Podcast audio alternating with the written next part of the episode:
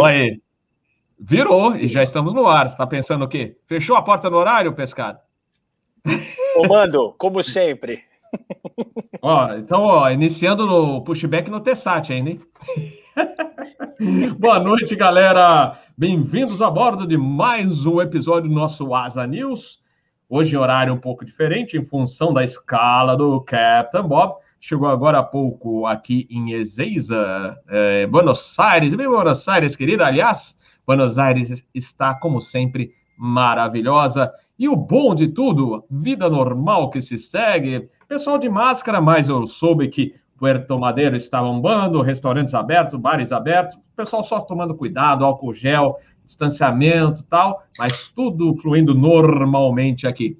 Que beleza, que beleza. Aliás, um abraço para o Rubinho Barrichello, que veio comigo agora de Guarulhos para E6, ele já saiu assim, voando, porque falou: tem o treino, tem o treino, um abraço para vocês. Então, mandando um abraço para ele também. E vamos mandar também um abraço à galera que já está no chat, mandando um cordial boa noite, boa noite a todos, meus amigos. E vamos dar as boas-vindas também aos nossos convidados de hoje. Vamos lá, vamos fazer a devida apresentação. Vamos começar então pelo meu amigo comandante Adriano Pescada que é diretor executivo da Foquemos Investimentos. Boa noite, meu amigo. Boa noite, boa noite, Bob. Boa noite, Rui. Boa noite, Peter. Um prazer estar aqui com vocês. Boa noite ao pessoal aí que está nos assistindo no chat. A gente já vai dar um, um alô aí, porque hoje tanta gente fala para mim que ficam com saudade da minha Estela, né? Hoje tem Estela, né? Sexta-feira, nove da noite, merecido, né? Uma semana bacana olha, por aqui. Isso, Saúde. olha, só que eu estou aqui, ó, de bioleve, água. Mas vamos que vamos. Saúde. Muito noite, bem, muito bem, pescada. Olha, e também temos um outro amigo, esse de longa data, né, Rui? Acho que desde a época, sei lá, de Aero Magazine, revista Flap, acho que já desde a Flap, década de 80, a gente já se via.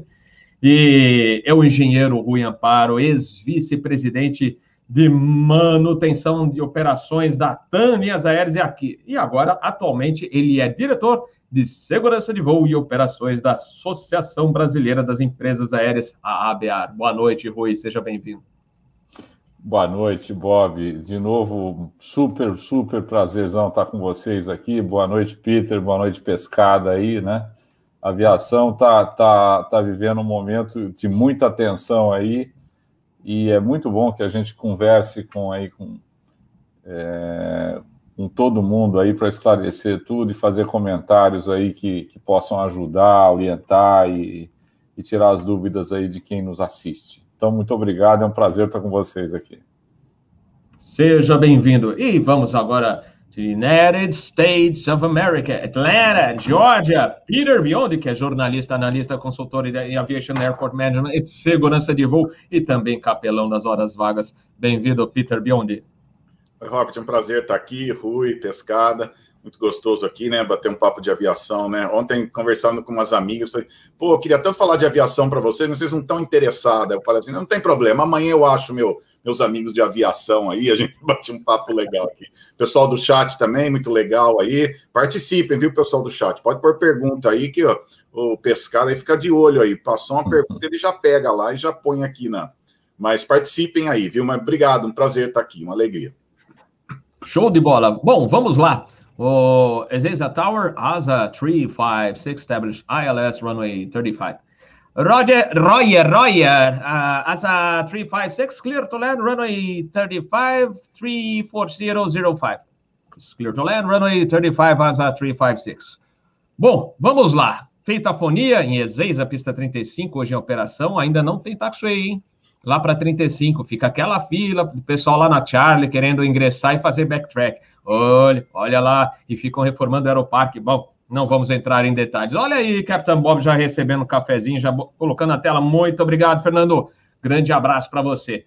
Valeu. Bom, vamos falar. Eu vou dividir inicialmente o nosso episódio em dois blocos: o bloco das boas notícias dos States e o bloco das notícias não tão boas do Brasil. Então, é, eu vou começar pelos Estados Unidos, já que a capa é esse maravilhoso 777 American.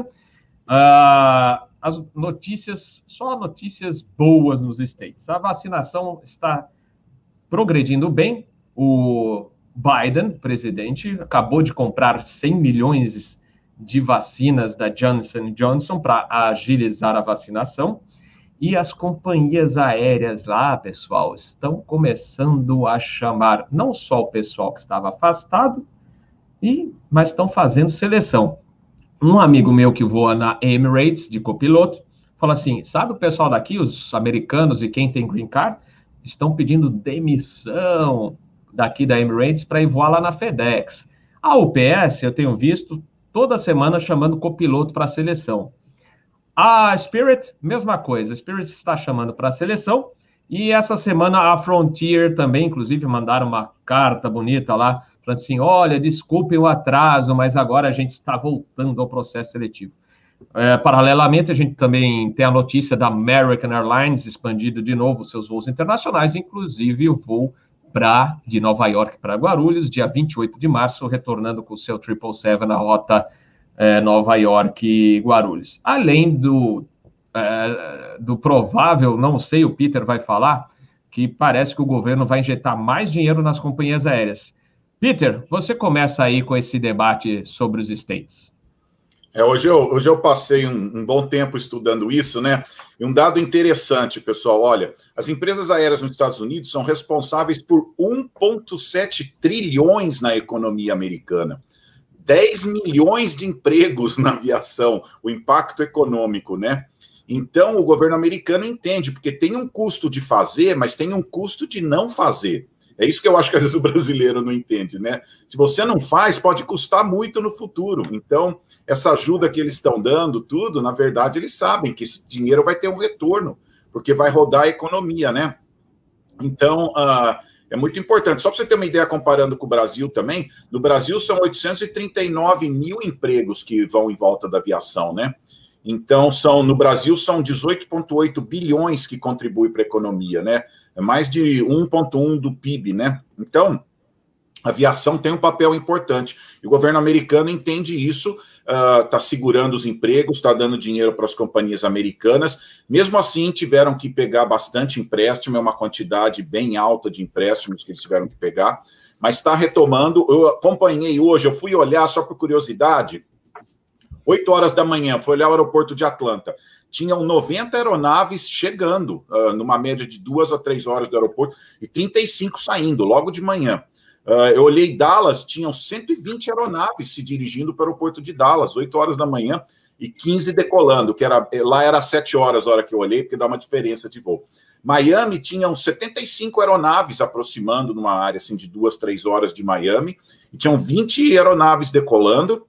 Daí eu fui olhei JFK, tinham 18 domésticos, mais ou menos uns 15 internacionais cruzando o Atlântico para pousar e 35 aeronaves saindo, né? Então, se você for olhar, embora aqui pareça que está menos, mas não significa que está pequeno. É, é, muito poderosa essa, essa, esses números americanos, né? Se você for olhar, deixa eu ver onde eu anotei, eu anotei tantos números aqui que. Uh, peraí, deixa eu ver se eu acho aqui os números.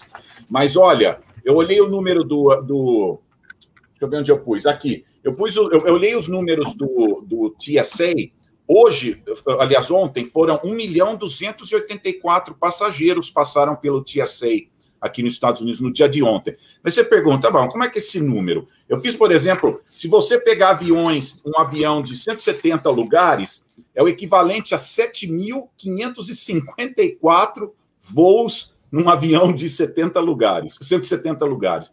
Então imagina, são 7.554. Então a coisa tá, tá embalada mesmo. Quando você olha ali no Flight Radar, já está tudo amarelinho. Mas o normal aqui são 45 mil voos diários. É muito forte a aviação aqui, né? E só para você ter uma ideia, numa época normal, em 2019, numa hora de pico aqui nos Estados Unidos, tem 5.400 aeronaves no ar, numa média de no, no, no pico. Mas se você for ver, é, é, é bem expressivo, são 7.554, o equivalente a 7.554 uh, uh, Boeing 737-8 aí voando durante o dia, né? Então está retomando, está uh, ainda um pouco lento. Eu olhei aqui o, o, o, TSA, vai de 750 a 1 milhão e 200 de um dia para o outro, assim, não está ainda aquela coisa fixa.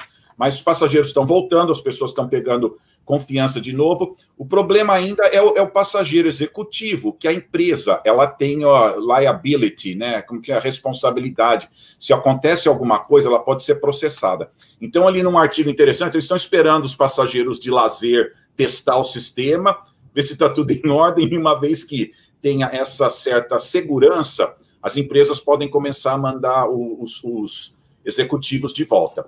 Existe o tipo de passageiro que também é um bom passageiro, que é o passageiro de negócios que tem o seu negócio.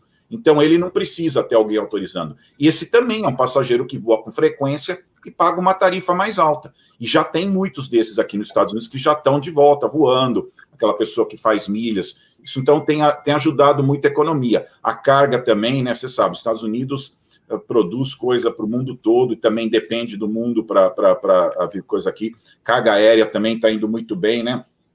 E só para vocês terem uma ideia, esse acordo que o Biden fez, é, na verdade, é para vacinas extras. Nem precisaria. Eles, eles estão estimando que vai ter aqui 600 milhões de vacinas disponíveis para julho.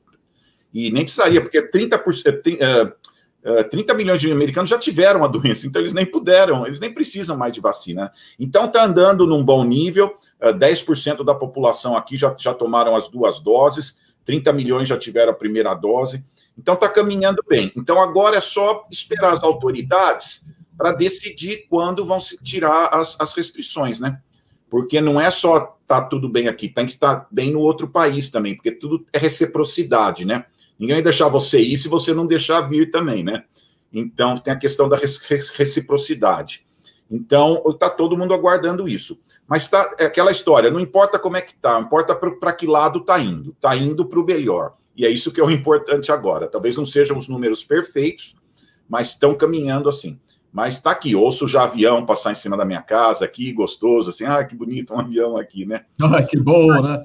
E Só... o Peter, e ainda, e ainda tem a notícia da Southwest, que pode comprar 300 737 MAX, é isso? É, que nós comentamos aqui quando eles jogaram no ar. Ah, talvez compramos Airbus. E eu falei, brinquei uhum. assim, olha lá, tá querendo deixar a namorada com ciúmes, né? Ou tá querendo fazer ciúmes, né? E foi exatamente o que a gente comentou no programa, né? Quiseram fazer um charme, a Boeing veio correndo atrás deles. Ó, oh, peraí, Vamos, imagina o preço bom que eles devem ter conseguido, né? Uh, nessas, nessas aeronaves, nessa negociação. Mas eu já falei, né? Aquele charme, né? Olha, foi só citar uma vez que estava interessado em falar com a Airbus. O ser humano é interessante, né? Já vieram lá, eu não, não podemos perder esse cliente, né? E isso também vai ajudar muito, né? Porque você sabe que o ser humano é Maria vai com as outras, né? O Airbus 220 teve esse sucesso porque a Delta comprou barato, mas foi o que puxou muita gente para ir atrás, né? Você vê alguém fazendo, todo mundo segue, né? Então, a Southwest dando esse voto de confiança, não é só os aviões, é a, Delta, a, a Boeing está ganhando um voto de confiança importante, né? Então, vale até a pena um pouco perder um pouco de dinheiro nessa transação, mas para ganhar essa reputação, né? Então, isso é importante de agora, né? A, a, a reputação, Southwest está comprando, todo mundo vai olhar, bom, se é Southwest, renomada, está comprando, pessoal, porque está tá indo bem. Vamos lá atrás, né? Mas está assim, muita gente mais animada. É o que eu falei, ainda não está perfeito, mas está indo. O importante é o caminho que está indo, né? E todo mundo esperando o verão, né? O verão é quando você ganha dinheiro, né? O verão aqui no Atlântico Norte. Então, eles, dependendo do que, do que tá, vai acontecer, vão fazer pressão nos governos para liberar, né? Tá todo mundo esperando, talvez, um mês de julho aí, com voos, né? Com passageiros voando aí no Atlântico Norte e tudo, né? Então vamos ver, já está já tá mais animado aí. Eu mesmo estou vendo aí julho aí, se tiver bom aí, eu, eu talvez entrar num avião aí só para passar um tempo aí. Mas é por aí, tá? Matar saudade, matar saudade. Tá indo. Já vou estar vacinado, semana que vem já estou escalado para a primeira dose da vacina, 20 dias depois já a segunda. A minha é da Pfizer, só para já fiquei avisado que é da Pfizer mesmo. Então, tá, já tem vacina aqui, já estão sendo entregues. Então, em, em junho, praticamente a vacina vai estar disponível para qualquer pessoa que precise viajar, entendeu? E os Estados Unidos vai ter um excesso. Então, uma pessoa que tem uma emergência num país provavelmente vai poder fazer uma requisição para uma viagem, entendeu? Então, isso é importante, né? E muitos dos idosos que, que já foram vacinados, têm prioridade, tem que lembrar que é as pessoas que têm dinheiro, pessoal. Muitos desses idosos são aqueles que economizam, né? Eles têm dinheiro, eles são potenciais viajantes, tá? Então não pensa que eles tomaram a vacina antes, nossa, tem que esperar. Não, essas pessoas querem visitar o netinho, essas pessoas Pessoal, o que eu mais. Aliás, né, Peter? É, Peter, o, americano de, de, idade, da terceira idade, e olha, coloca a idade nisso, eles adoram, a turma adora viajar. Exato. É, você vê muita gente de idade. É, é, e é no país inteiro e também para o exterior. Quando dá, eles mesmos falam: Meu Deus, olha a idade, mas está lá. Às vezes de cadeira de rodas, mas está passeando. Exato. Então, quem está sendo vacinado é um pessoal de poder, é, poder é, aquisitivo, não, aquisitivo. aquisitivo. Aquisitivo. Entendeu? Então, tem que lembrar isso também. Esses primeiros estão sendo vacinados são pessoas que gostam de voar também. E muitos desses idosos já tem, fizeram uma economia, né? Aquelas pessoas que têm um dinheiro guardado, né? Então é potencial aí. Agora está a esperar para os países, né, resolver quando é a hora certa, né, de, de tomar a decisão de liberar. Todo mundo aguardando, está na mão dos países saber qual é o, o, dia certo aí, né? Mas é por aí. Eu estou animado, estou animado. show de bola, show de bola. Rui Amparo. Vamos lá, olha só, o, o, o Peter já deu uma enriquecida aqui na, na na conversa aí, né? E que vale a pena a gente, a gente somar alguns comentários aí, né? Na linha do que ele falou aí, hoje saiu aqui no Valor Econômico é, detalhando um pouquinho isso daí, né? Que a American conseguiu alguns empréstimos da ordem de 10 bi de dólar, a Delta já tinha conseguido 9, né? Isso mostra a, a sensacional simbiose entre a, a a economia e a aviação. Nós, da aviação, dependemos da, da economia e vice-versa, né? Que parece um.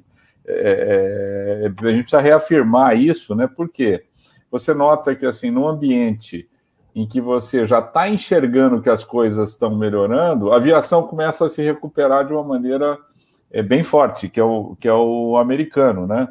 Então, assim, você está, obviamente, né? Esse processo de recuperação é, ele ainda é com yields mais baixos, né? Por todas as razões que o Peter falou aí, quer dizer, então você ainda as companhias aéreas do mundo e as americanas também, quer dizer, vai ter um tempo, o tempo de recuperação é, é, ele vai ser longo, quer dizer, mesmo quando a demanda começa a voltar, você ainda vai ter, vai ter assim, juro para pagar por um bom tempo aí, viu, pescada? Quer dizer, não é, o negócio ainda não é, não vai ser muito fácil, mas as boas notícias lá são, são sensacionais, né? Eu ouvi um pronunciamento do Biden hoje, por acaso, né? Quer dizer, eles tinham, é, ele tinha uma meta de, de 100 milhões de, de, de, vacinas nos 100 primeiros dias, vai atingir com 60 dias, né? Então, estão aumentando, estão dando uma net aí na, na vacinação, né? E ele estava falando que a meta é que no 4 de julho é, as pessoas recebam autorização para se reunir em pequenos grupos, quer dizer, não ainda um festival muito grande, né? Mas eu, eu acho que essa, essa, essa confiança no futuro, ela, ela melhora as coisas também por si, né? Quer dizer, não estou querendo roubar os speeches de fim da, aqui da live do Peter aí, né? Que ele fala disso melhor do que eu, mas eu, eu acredito sim, você a autoconfiança de um povo ela também, ela também ajuda isso. Reflete para a aviação, quer dizer, como o Peter falou, estão transportando lá mais, mais turistas, né? Isso é natural, né? Quer dizer, atraídos também pelo preço baixo. Eu só queria colocar aqui em relação aos idosos, né? Aqui no Brasil também já foi anunciado, quer dizer, como a vacinação começou pelos idosos, né? E apesar de assim é, não ter não terem na mediana todo o poder aquisitivo que os idosos americanos, mas também tá, tem muito idoso também que tem bastante dinheiro aqui. Então, a cadeia do turismo já começou a se movimentar para oferecer é, é, aqui no Brasil também, né? Quer dizer, e isso é meio atemporal, porque o idoso normalmente ele é aposentado, então ele não depende de, de das, das, dos períodos de férias, né? Então você, você consegue é, oferecer fora desse período. Então, para oferecer para esse pessoal, né? quer dizer, pacotes atrativos, uma vez que estão vacinados e, e, e já, já tendem a se liberar. E muita gente está reprimida, quer dizer, está muita gente querendo sair também, não está né, aguentando mais, né? Então, assim, de todas as idades. Então, tem esse movimento interessante aqui que invadiu o bloco americano com uma notícia do Brasil, viu, Bob? Mas é, é só para complementar, é isso. Muito bom, Rui, muito bom. Vamos ao Pescada, que está animado, hein, Pescada? Ah, tem que estar, tá, né? Tem que estar, tá, Bob, porque é, essas notícias aí e o que no economês chama-se demanda reprimida, né? Então tem muita gente que não voou e que não viajou e que está pronto para viajar assim que as coisas liberarem. Então é, o mercado financeiro ele acaba já precificando isso que vai acontecer mais à frente. Então eu peguei um monte de notícia boa aí do mercado financeiro para vocês terem. Vou passar uma assim logo de cara a Boeing, né? A Boeing, né, Peter? Boeing. Boeing, a, a Boeing uh, já subiu 30% nesse ano. Então, assim, você vê que uh, você não teve alguma notícia, teve essas, uh, essas da Southwest, alguns fazendo pedido do Max, tudo, mas o Max já tinha voltado no final do ano passado, né? Então, não era só pelo Max, então é, geral, é esperando mesmo já numa recuperação do mercado de aviação. Isso é muito bacana, né? A gente vê uma coisa dessa e é muito bom. Então, assim, é, sobre a American, a American Airlines, essa empresa é uma das que mais sofre né, no mercado de ações. Então, para vocês terem uma ideia, quando antes da crise, ela estava 29 dólares. Ela chegou a cair a 9 dólares e hoje já está a 23 dólares, que é uma das lá que as pessoas menos gostam né, da American. Só esse ano ela subiu 50%. Então, assim, alguma coisa eles já estão dando um crédito para essas empresas. Aquilo que o, que o que, que ele comentou, o Rui comentou sobre a, as dívidas, né? Então, a dívida da, que eles conseguiram, e eles vão ter que pagar esses investidores que tomaram essa dívida 5,5% em dólar. Tá? A primeira dívida ali é para 2026 e a segunda até 2029. E eles vão, eles religiosamente ali vão cumprir 5% para pagar o investidor. Então não é uma coisa assim, não é uma dívida baratinha que, elas, que eles fizeram, né? Então, da American tem também uma participação que eles vão fazer segunda-feira, numa conferência da JP Morgan, né, do JP Morgan, e, e aí depois no, no, próximo Asa News aí a gente traz para ver o que, que eles já estão ali comentando. Complementando o Bob o da Southwest, né? Esse daí também é, é uma notícia muito bacana, né? E o, o Peter trouxe isso porque eles têm poder de barganha, né? não é qualquer cliente que vem comprar 300 aviões, né? Então, assim, isso ajuda mesmo. Eu cheguei, eu cheguei a, a procurar mais informações sobre isso.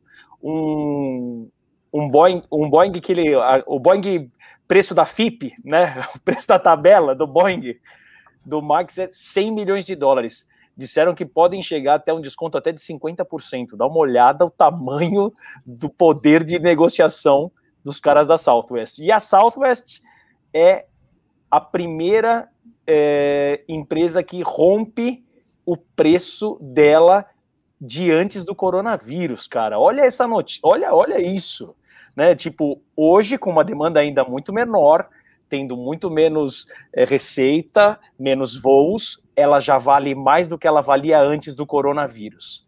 O que, que é isso? Isso é hum. precificar o que vai acontecer no futuro é esperar uma coisa muito positiva lá para frente. Acho que era muito isso, Bob. Interessante, por enquanto, interessante. Por enquanto. por enquanto. Bom, daqui a pouco o Petri vai dar um alô para gente. Petri está nos Estados Unidos, cuida de, um, de treinamento do pessoal lá para obter a carteira FA e também de Green Card. Ele só vai dar um alô para gente. É, ele está é, em trânsito agora porque também, no meio disso, disso tudo, o governo americano aliviou um pouquinho a regra de quem pode entrar ou não lá de, de brasileiros para os pilotos que querem fazer treinamento lá. Daqui a pouco ele vai dar um alô para a gente e a gente vai comentar sobre esse assunto. Uh, que mais que nós temos aqui? Ah, o Sérgio Bob, Sérgio Bob acompanhando a gente aqui pelo chat, fala assim: oh, você deu uma volta. É, é, aliás, é interessante, a gente estava chegando em Buenos Aires e a gente é, solicitou para a controladora que estava no app, no, no, radar, se a gente podia bloquear a gesta, que é uma posição, para interceptar direto a final ILS para 35. E, e aí ela falou, negativo, é, faça o procedimento completo. Então a gente se ajusta, faz aquela espera lá, é uma órbita, e aí intercepta, é isso mesmo. E aí tudo bem, vai fazer o quê? Então a gente prossegue lá e faz o ajuste lá. Era só uma voltinha a mais que ele viu, o Sérgio Bop acompanhou no Flight é, Radar, né? E aí, quando eu chamei a torre, a gente chamou a torre, né? E a gente começou a fazer o procedimento que o app pediu. Aí a torre falou: O que, que você está fazendo? Você está indo para a esquerda? Eu falei, sim, estamos. Ah, você não vai para a direita? Eu falei assim, não. A sua colega lá do, do controle pediu para a gente fazer o procedimento completo. Ah, então tá. Mas olha só, um não fala com o outro. Aquelas coisas que acontecem. Mas foi isso aí. Você perguntou da. Falou assim, nossa, que volta que você deu. Foi isso aí que aconteceu. O controle pediu uma coisa, a torre queria outra. Mas aí a gente fez o, o completo e deu certinho, ainda chegamos antes do horário. Então, isso que é o importante. E falando em Argentina, Aerolíneas Argentinas conseguiu a liberação do seu 737 MAX para retorno ao voo. Aos poucos, as empresas colocam os aviões de volta aí do 737 MAX na linha, com exceção da China, que está criando caso ainda, a gente falou isso no, no Asa News anterior. Uh, Pescado, gostaria de comentar alguma coisa?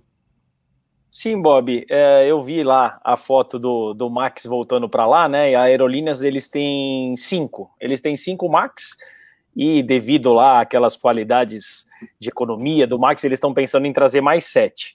Né, o ano passado, eles tiveram, a Aerolíneas teve, a gente já comentou aqui que eles fizeram a, a junção, a fusão com a Austral, né, e o que eles comentam lá é que esse processo foi super rápido, né, foi um processo que começou em maio e em novembro já estava finalizado. Não é comum, ainda mais meio à pandemia, né? Mas eles conseguiram ali. Aerolíneas tem, tem grandes é, vantagens né, com o governo ali para conseguir as coisas é, mais rápido.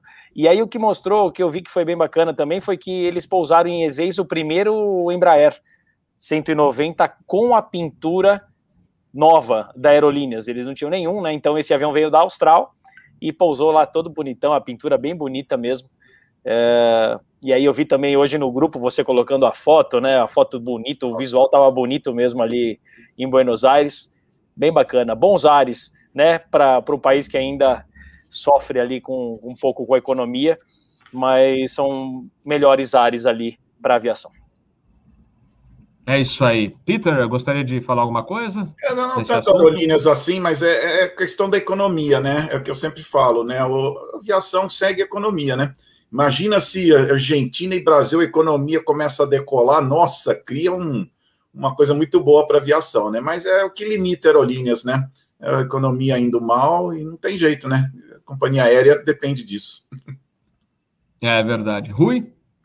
E uma coisa importante aqui é que na retomada de qualquer empresa, em qualquer país, e na Argentina não é diferente, quer dizer, você tem que buscar um custo realmente otimizado, né? Você, então, assim, é, com certeza, o que eles têm de Max tem que botar para voar, né?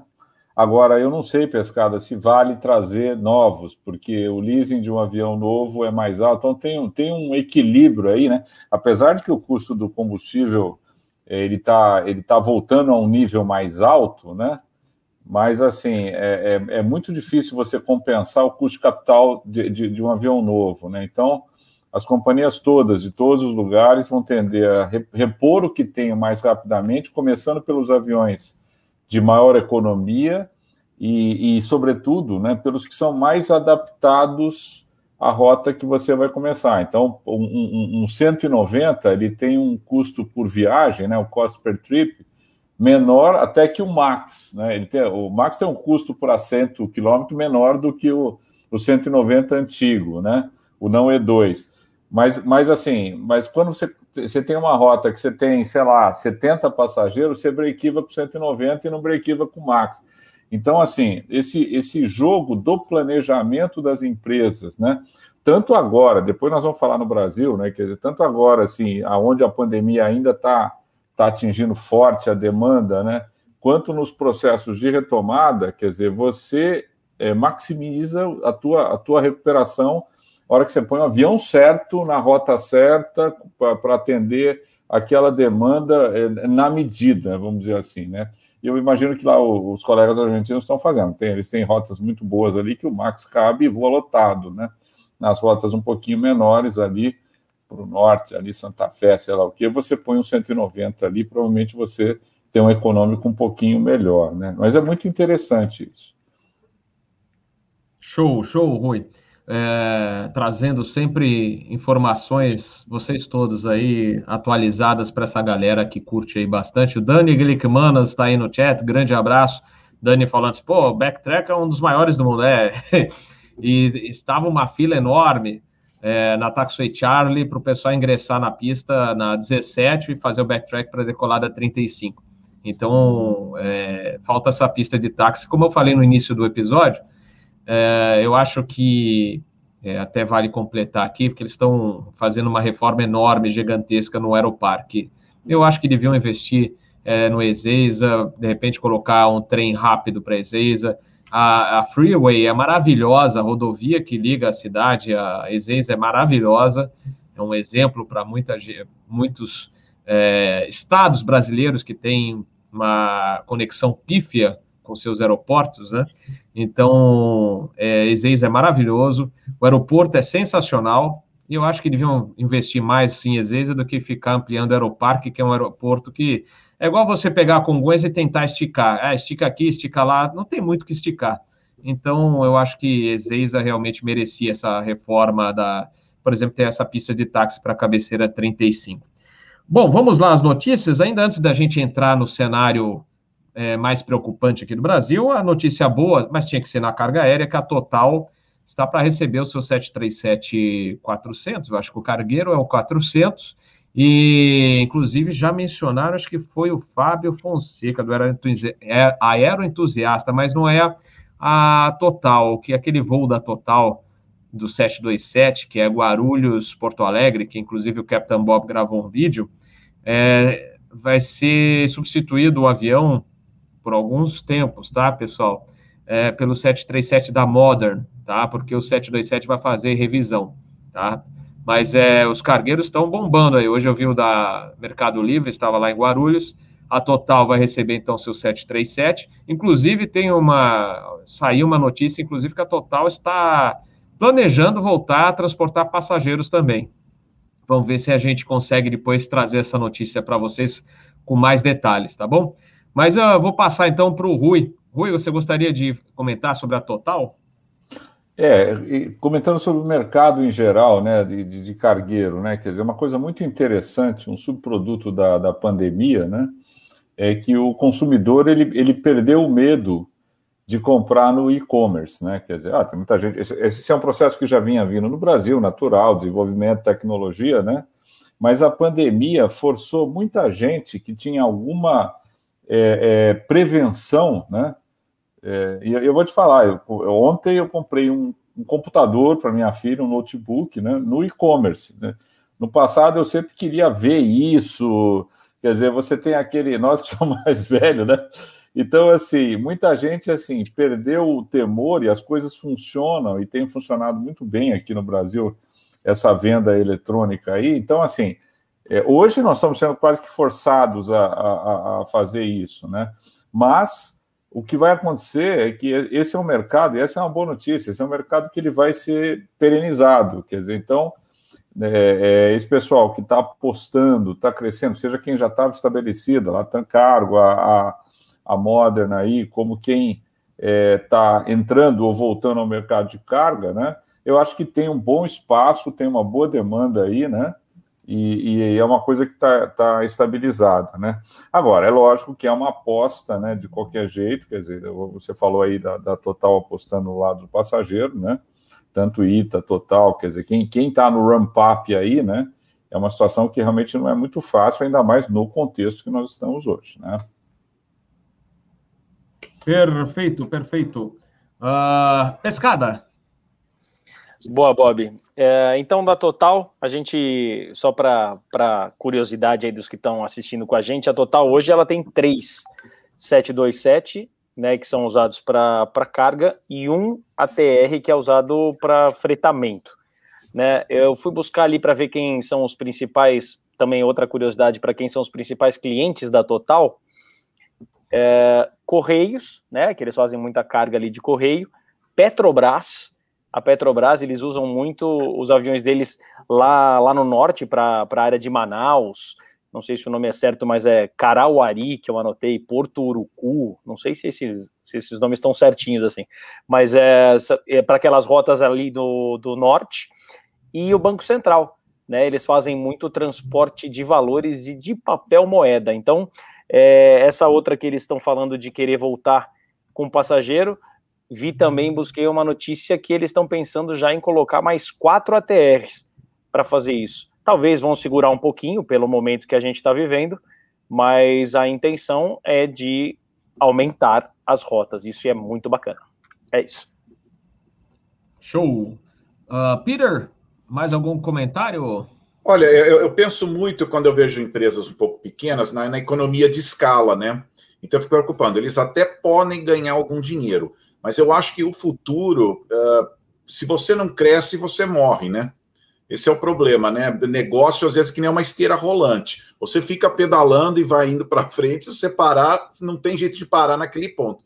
Você volta para trás. Então, eu estou prevendo aí com todas essas empresas aí uma, uma, concorrência boa aí nos próximos três, quatro anos. Então, embora no momento está tudo bem, eu fico vendo uma possibilidade. Quem se unir, quem crescer, quem fizer a, a, acordos, vai ser muito importante. Porque eu estava vendo uma, uma, um dado aqui sobre empresas que faliram, geralmente são empresas pequenas, entre quatro, cinco, seis aviões. Então, eu acho que no futuro, ou você cresce ou você é comprado por alguém, né? Então, uh, eu vejo essas empresas, eu acho que o futuro para elas é começarem a fazer é, consolidações no futuro. Não que elas não ganhem dinheiro, que elas podem ganhar, mas uma consolidação uh, vai, vai dar uma economia de escala, né? Você vai ter um custo menor para o produto. Então, tá bom, mas eu acho que pode até ser melhor. Então, vamos ver se no futuro eles. Porque, por exemplo, a Azul está crescendo com tudo, ela vai entrar em vários lugares, então não está parada, não, viu? Então, vamos ver como vai ser a concorrência. Mas eu, eu sugeriria procurar consolida consolidações no futuro para poder ganhar melhor, né? Ter uma operação mais, menos custosa, né? Então, tá assim, tá bom, mas pode ser melhor, né? É verdade, é verdade. É, bom, a gente vai falar daqui a pouco sobre a situação brasileira. A carga, a gente sabe que é, ainda é, vai manter esse movimento bom, crescente até, é, em função, como o Rui falou, da, desse comércio eletrônico que está crescendo. A Mercado Livre, inclusive, é, foi esses dias, eu vi uma van deles também circulando, né, com, com aquela pintura do 737. Então, aí eu lembrei da FedEx, a FedEx, o PS, falei, pô, estão fazendo, começando a crescer para de repente chegar, quem sabe um dia um tamanho, pelo menos para o tamanho do, da, do continente aqui no, no América do Sul, ou pelo menos para o Brasil, para fazer um serviço semelhante, né? Olha quem chegou aqui, deixa eu colocar na telinha. Fala, Petri! Oh, boa noite, Bob. Como é que tá? Você tá bom? Tudo jóia? Bem-vindo aí. Só, só gente ruim, hein, Bob? Bom, Petri, é, eu sei que você tá, está na correria aí, mas é interessante a gente. Eu já até mencionei que você ia comentar sobre o assunto. Você cuida de uma empresa de treinamento aí nos Estados Unidos para o pessoal que quer tirar a carteira FA, cuida do pessoal que quer tirar o Green Card. E agora saiu assim, é, a notícia que vão facilitar a entrada do, dos pilotos, né? que desejam fazer o treinamento por aí. Como é que você podia explicar um pouquinho para a gente? Com certeza. Primeiro, boa noite aí, Bob. Boa noite, engenheiro Rui, como vai? Pescada e meu amigo Peter Biondi. Bom, é, a notícia foi de bom grado, né? Ela veio uma ótima hora, porque o pessoal estava muito tá, tá desesperado. Tem gente que está precisando treinar, principalmente tem uma, umas empresas cargueiras aí no Brasil, como a Asas e a, a, a, Total, que depende de simulador aqui nos Estados Unidos, e eles não estavam conseguindo entrar, principalmente aqueles que estão com, com, com visto vencido, né?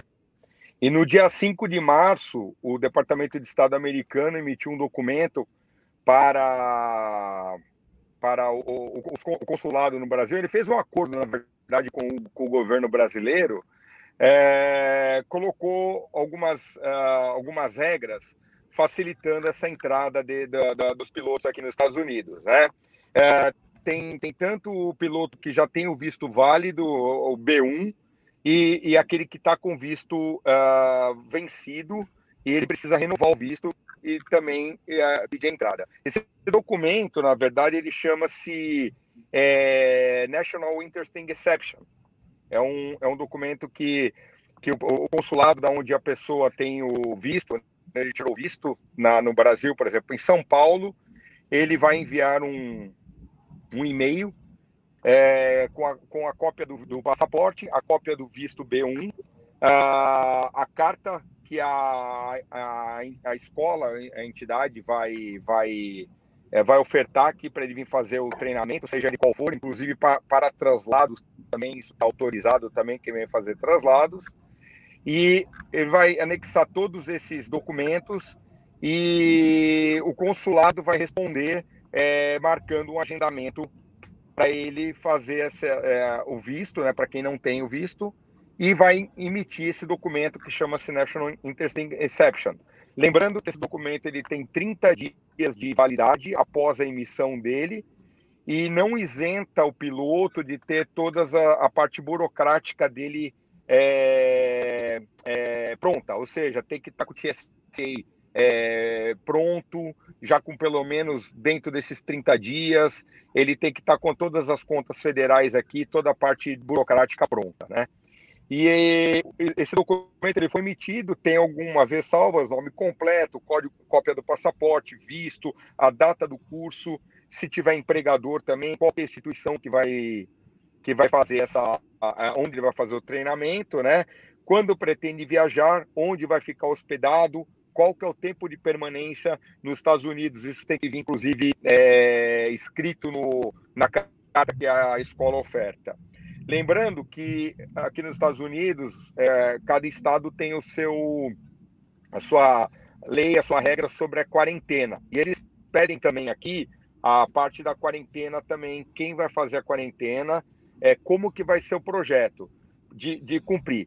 Na verdade, Bob, o uh, ah, que, que acontece? Esse, o, o, o, lance da quarentena aqui é, é meio que para inglês ver. Porque aqui o que acontece? Uh, a Flórida não tem, não tem nada de quarentena aprovado aqui. Então você chega e entra direto. Uh, Chicago, por exemplo, pede quarentena. Há duas semanas atrás, a minha filha foi para Chicago passar o final de semana lá com os amigos, entrou direto também. Eles não têm estrutura, é, quer dizer, estrutura tem, eles não têm assim, um plano de como fiscalizar você é, numa quarentena, né? Por exemplo, na China, os caras botam uma pulseira em você e monitoram você pelo celular. Aqui eles não, não fizeram isso. E o que está acontecendo? Aqui, teoricamente, a vida voltou ao normal. Eu estou agora aqui em, em, Cobit, é, num restaurante, aqui num evento, não tem ninguém de máscara. Ninguém. Eu tomei a primeira dose da vacina terça-feira, da Pfizer.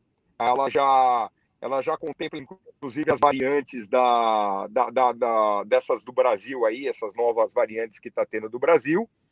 E hoje eu fiz, ontem eu fiz o PCR para embarcar amanhã, que eu estou para o Brasil amanhã cedo. E já fez o PCR, já saiu negativo também. A vida normal, normal, normal. Eu estou agora falando com vocês aqui no estacionamento dentro do carro. Na minha frente tem um, um hookah, aqueles lugares que o pessoal fuma narguilha. Esse daqui na minha frente aqui tem umas 15 pessoas, todo mundo sem máscara aqui dentro, entendeu? Então, aqui o negócio tá, tá de vento em popa, né? E com 500, bom, mil, 500 mil infectados, né? Mas, Mas é... que bom que as coisas vão normalizar, é aquilo que a gente eu tenho, eu tenho, eu tenho uma curiosidade, Petro. Um amigo meu que está na China tomou uma vacina de lá e alguém brincou com ele: ah, o FAA não aceita todas as vacinas, né? Tem, tem isso aí, o FAA selecionou algumas que eles aceitam e outras que não. Não, na verdade, Peter, não, não se for falado em nada até o momento de, va de vacina. Aqui, ah, no, aqui não tem nada da, da, vacina ainda falando assim, ah, não, você vai entrar nos Estados Unidos. Para você entrar nos Estados Unidos hoje, você tem que ou cumprir a quarentena em um país que não está com problema com a com, com o border, que todo mundo já sabe, ou é, para você entrar direto, você tem que ser cidadão ou green card holder. Um dessas duas situações. No caso daquele que, que vem agora do Brasil, que nem eu, tô, eu vou voltar no dia 24, chegando no dia 25, eu já agendei para o dia 23 para fazer o PCR. É, aí no, a, a, eles vão no hotel, fazem né, o, o, o, a coleta do teste e você tem que apresentar com até 72 horas do ah. horário do teu embarque tá? Ele tem que ter a validade de 72 horas. Lembra, Peter, na, em janeiro, quando eu tive aquele problema que Oi. eu não consegui Nossa. nem participar da, da do programa? Hoje não, hoje já ficou tranquilo. Hoje a, o número de, é, de procura hoje para fazer o, o, o PCR, Aí, em janeiro, por exemplo, estava na média de 4 horas a 4 horas e meia. Eu cheguei 5 da manhã para ser atendido 9 e sair 9 e 40. Ontem eu cheguei 6 e meia para abrir às 9, 9 e 8 eu já estava fora. E em 24 horas saiu, um pouco mais de 24 horas, deu 36 horas, saiu o resultado já da, do PCR. No outro, eu não consegui, tive que fazer no aeroporto. Então as coisas já estão entrando no eixo, já, já estão assim se normalizando. A, o exército aqui americano está empenhado na vacina. Então, todos os lugares aqui que, que, que tem a aplicação da vacina, inclusive aqui do lado da minha casa tem aquela universidade, a Valência, né, que é um college, ele, todo, toda a parte de soldados estão lá fazendo, e assim, muito legal, a organização muito boa, eu demorei uma hora para tomar a primeira dose da vacina, Entrei, fiz todo o procedimento lá, registro, eles colocam um selo na, é, com código de barras assim na camisa, ele vem com, com, com scanner, pergunta se você tem alergia, toma a vacina, depois você faz 15 minutos de, de, de espera para ver se não tem reação e já está liberado para ir embora. Aí já marcaram a segunda dose com a carteirinha e tudo. Ah, viu, Peter? Eu acredito que é, a IATA deva entrar com alguma coisa, é, aquele tal do passaporte da vacina vacina. É. Entendeu? Acredito Legal. que deva ser feito isso daí. Porque não tem o porquê o cara que está vacinado, está imunizado, ele ficar de mãos, de mãos ah. atadas. Então, Exato. só que como que se controla isso? Hoje, para você entrar na Europa, você não consegue entrar. A Europa está completamente lockdown, está fechado. Uhum. Então, o cara que já tem essa vacina, já tem as duas doses, e a da, a da a Johnson vai ser uma dose só, que é essa que o Biden é, anunciou ontem que a, que a, partir de 1 de maio vai estar, tá, estar chegando 100 milhões de doses e vai imunizar todo mundo. E é uma dose só. Hoje, os Estados Unidos já está com 21% de toda a população é, vacinada com a segunda dose, tá? Então, a média aqui estava sendo de 10% ao mês, ah, por conta da, da segunda dose, e eles estimavam que outubro estaria 100%. Com a chegada da, da Johnson, eu acredito que julho, mais tardar agosto, já, já vai estar 100% vacinado aqui todo mundo. Entendeu? Eles tiveram que abrir agora, de fato, porque está uh, difícil. A, a, muita, muita gente está sem, tá sem carteira para voar. Uh, o pessoal aí das cargueiras aí no Brasil aí uh, os aviões estão no chão parados porque não tem a, a fortuna que tem que você tem que sair com o avião da, é, do chão para fazer um voo que seria do simulador, para a ANAC te dá uma provisória para você poder voar, tá bem difícil. Eu estou em contato, eu tenho muito contato com, com, com o pessoal da diretoria da Asas e, e da, também da Total, e eu estou passando para eles toda essa assessoria de documental para eles entrarem aqui, fazer o simulador aqui, mas agora acredito que vai, vai dar certo, se Deus quiser. Muito bom. Pescada, Rui, gostaria de fazer alguma, algum questionamento? Não, só fazer um comentário, dar, um, dar uma boa noite ao Petri aí, super, super ótimo te ver de novo, faz tanto tempo que. Né? É, olha só, e, e só somar um, um comentário, estava conversando com o pessoal da IATA aqui no Brasil, né? E justamente um dos temas foco que eles estão trabalhando no mundo é como você realmente padronizar essa, esse, essa espécie desse passe livre, né? Que, aí eu perguntei, né? Falei, escuta, mas vacina de febre amarela, você já tem um padrão internacional, quando a gente vai para determinados países, você já vai e, e, é aceito, né? É que assim, é, obviamente tem que ter um nível de segurança mais alto do que tinha antes, por causa do risco de falsificação, né? Porque ainda não é um, um processo bem consolidado. Então, a IATA está trabalhando nisso aí para ter esse passe aí para quem está vacinado ter uma espécie de uma de um livre trânsito, né? É, por aí afora. É muito interessante. Prazer te ver, viu, Petri? Ô, prazer é meu. Que, que saudades daquela época lá da gente fazer os e-deliveries do, dos Fokker 100 lá em São Carlos, né? Nossa senhora, que dava, dava muita briga aqui. Nem fala, o Daniel, nem fala, né? Daniel, Daniel Milstein, o Bobiô tá, tá nos ouvindo aí, tá nos seguindo. Tá nos ouvindo, exato. Mas você sabe, é, Rui, que, que isso daí é uma verdade, inclusive o México hoje é, os Estados Unidos é, de, é, determinou para as empresas aéreas e as autoridades mexicanas a fazer o, a checagem do PCR da, da, do, da pessoa através do código de barras. Eles liberaram um, um programinha que na hora do check-in eles vão, eles vão com, com, com o leitor de código de barra para ver se aquele, aquele teste de PCR é fidedigno, porque eles estavam vendendo na porta do aeroporto. Ah, você está indo para onde? Para os Estados Unidos? Peraí, peraí, rapidinho, ah. Adobe. Faz no Adobe ali, dois palitos. Somebody love. Somebody love. Aqui, aqui em São Paulo devia ser na 25 de março ali, vendendo teste, teste de PCR, né? É, exatamente, exatamente. Então, é, acredito que sim, vai, vai, vai ter algo aí. É, esse ano ainda vai ser ao, é, aos trancos e barrancos, ainda mais. Olha, é, só complementando, se eu tenho mais um tempinho, eu, te, eu tenho mais uns minutos ainda aqui. É, aqui já, aqui assim, as empresas já, já realmente agora já descancarou já a parte da, de contratação, né? O que, que acontece? Eu, recebo por dia, se não estou fazendo nenhuma demagogia, 30, 40 chamadas de, de colegas querendo agora correr atrás do Green Car. Por quê? Mas é assim, que eu falo que Green Car não é pãozinho que sai na padaria, né? A gente aqui, o Green uhum. Tem que ser um planejamento, você tem que planejar, fazer uma mudança de, de vida, né? Você está mudando uma coisa, eu fiz um planejamento para estar tá aqui. Mas já viram que hoje, por exemplo, as cargueiras, eu recebi, eu apliquei, só para você ter eu apliquei, assim, só para ver, eu apliquei para Atlas. Em dois dias eu recebi a chamada. Eles fizeram a primeira entrevista e falaram para mim o seguinte: falou, olha, seu currículo é muito bom, você tem todos os qualifies, só que nós estamos dando, é, eles não falaram nessas palavras, mas assim, temos alguns americanos ainda no mercado, inclusive é, militares, né? Eles dão muita preferência para quem for da Força Aérea, né? que estão acabando de ser absolvidos e aguarda um pouquinho aí que nós vamos te chamar de novo entendeu? Mais ou menos isso. E as low fare, low cost, Frontier, Allegiant, JetBlue, a, a Spirit estão na média de contratação aí de 400, 500 e, e 2022 já está com uma previsão de cada um voltar a patamar de 700, 800 por, por ano aí. Então, daqui a pouco vai ter o shortage novamente de piloto aqui, conforme já estava já previsto já desde o do, do final do ano passado. Que bom.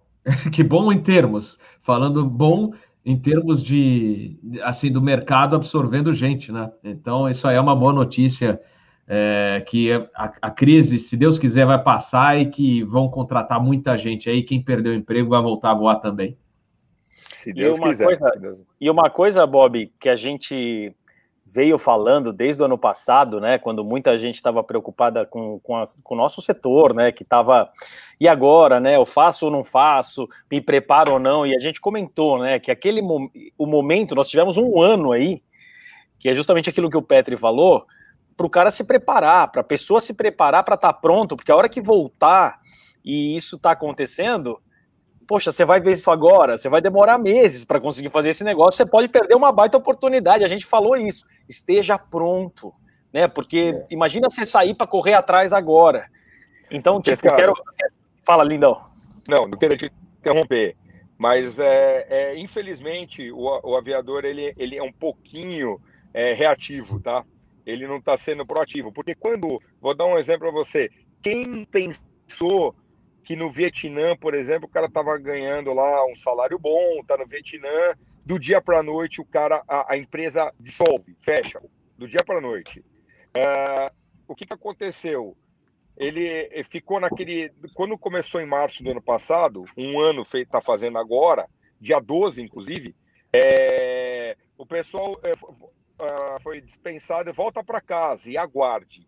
Nessa ele volta para casa e aguarde, passou oito meses, nove meses. E aí fica naquela esperança, que nem quando a mulher te larga. Ah, será que ela vai voltar? Ela vai voltar. Vai. Não vai voltar agora, velho. Não vai voltar. Cara, o que que acontece? Você tem que explicar que não vai. Aí, quando começou a, a, a mudar aqui o, o, o, rumo das coisas, aí agora, não, não, tem que fazer. É, hoje, hoje ligou um colega da Gol, ele quer vir fazer o curso agora dia 25. Não tem, não existe. A, o TSA não libera em. Eu preciso de 40 dias para fazer o processo do cara, entendeu? Não, não, não tem como a gente fazer um negócio do dia para noite. Né? Hoje um brincar, a pessoa muito bem qualificada, uma pessoa assim que tem todos os requirements, uma pessoa que, que cumpre tudo, e, e ele hoje assim, muito, digamos assim, otimista, você pode colocar 18 a 24 meses, entendeu? Para você ter essa é, hoje essa resposta, né? E aí que acontece? Fala, pô, agora, agora ferrou. Teve uns colegas o ano passado, na, na primeira leva da demissão da, da, da, da que teve por conta do, do Covid da, da, da Latam, eles fecharam já. Teve gente que teve, cara, eu falei pro cara, isso é muito corajoso. O cara chegou, me chamou, fechou o pacote de conversão de licença e grincar. Você ter uma ideia, nós estamos falando de setembro do ano passado. Vai protocolar o caso dele agora agora no comecinho de, de talvez de abril. Olha quanto tempo demora, três, quatro, cinco meses, para que para que seja toda a documentação seja, seja reunida, a, é, as traduções, a montagem do processo, expert opinion letter, tudo. A gente não pode fazer um, um, um, um, um processo desse, um pleito migratório desse, numa correria. Você não pode fazer tem que fazer um negócio muito bem feito. Pessoas qualificadas, que têm know-how. É, é, um, é um negócio muito sério, entendeu? Isso daí. Eu passei por isso e eu sei como que é. Eu, eu, eu passei por um estresse muito grande, tive que vendi um imóvel na época, não tinha o dinheiro para fazer, saiu meu brincar em 10 meses e 22 dias eu consegui pegar o brincar na mão, mas é, é uma loteria, entre aspas, porque assim, a gente sempre depende daquele pessoa atrás da mesa lá analisando o teu caso entendeu? E Petri, Mas a pessoa. Pode falar. Eu queria aproveitar, né? Eu lembro quando a gente conversou uma vez em Brasília, sentado, comer uma feijoada gostosa que você estava com todos os seus planos, né? Os seus planejamentos de ir. E eu queria te dar os parabéns. Eu já te dei os parabéns no LinkedIn várias vezes, mas não tive a oportunidade de dar assim, de, do que você. Hoje eu sei o que é empreender, né? É uma, é uma pegada pesada, né? Não é, não é simples isso, né? É uma coisa que a gente tem que se dedicar 24 horas e não são só glórias, né? São dias difíceis também. E eu vejo tantos amigos, tantos conhecidos é, treinando lá com você. Então, queria te dar os parabéns mesmo pelo trabalho que você está fazendo, pela coragem que você teve de sair dessa zona de conforto gostosa que a gente vive. E muito bacana. Parabéns mesmo que você tenha cada vez mais sucesso nisso que você colocou para você fazer na sua vida. Parabéns, velho. Obrigado, Pescada. Valeu mesmo. Eu, inclusive, o trabalho eu acompanho muito aí. Eu admiro, sou um cara que eu admiro bastante. É, realmente, a, a, até a pandemia, eu posso falar para vocês que a pandemia foi é, o divisor de águas para mim nessa onde eu tô, o que eu estou fazendo agora. Porque eu estava acomodado trabalhando com, acredite ou não, Rui, com manutenção de simulador. Ah, eu estava fazendo manutenção de simulador, aprendi a montar, desmontar simulador e ainda fazia pouso e teste. E ganhando meu saláriozinho, até que a empresa parou por conta da, da pandemia. Eu falei, e agora? Aí eu, eu, eu fui fazer minha conversão da minha licença, postei lá, lá no, no Facebook, lá, o meu diploma, e aí começaram, a pessoa, a pessoa começou a procurar, procurar, procurar, e isso virou meu, meu, meu negócio aqui. Entendeu? Eu, só para você ter uma ideia, de julho de 2020 até ontem, eu trouxe 82 pilotos, tá? Porque eu, eu trago, eu, eu, eu posto aqueles que deixam postar as fotos, porque tem muitos que não deixam. Tem classe que eu não posso postar. Então, todos aqueles que autorizam postar, eu vou lá e posto. Então, às vezes, eu falo assim, pô, mas ali é um cara só. Não, a classe tem 10, tem 12, mas é só um que deixou postar, entendeu? Mas é, é, é assim, Aqui na América, a oportunidade existe, ela aqui você é reconhecido de fato pelo aquilo que você faz. É, não é fácil, culturalmente falando, porque no começo, quando eu fui pedir lá, eu fui bater na porta lá, falei, quero ser seu representante. A mulher olhou para mim e falou: o que, que esse Cuca quer, velho? Tá louco? Aí que acontece? Eu, perdi, eu pedi uma oportunidade para ela. Falei assim: quando que começa o próximo curso? Ela falou dia 11 de julho. Eu falei, eu vou trazer 10 pilotos para fazer o curso. Você me dá a representação? Ela falou, tô. Aí eu entrei no carro falei, Jesus Cristo, eu tenho um mês para arrumar 10 pilotos para fazer o curso. E aí? E aí o Petri começa a ligar para Deus e o mundo, entendeu? Quase que eu tava pagando para os caras irem fazer o curso aqui. né?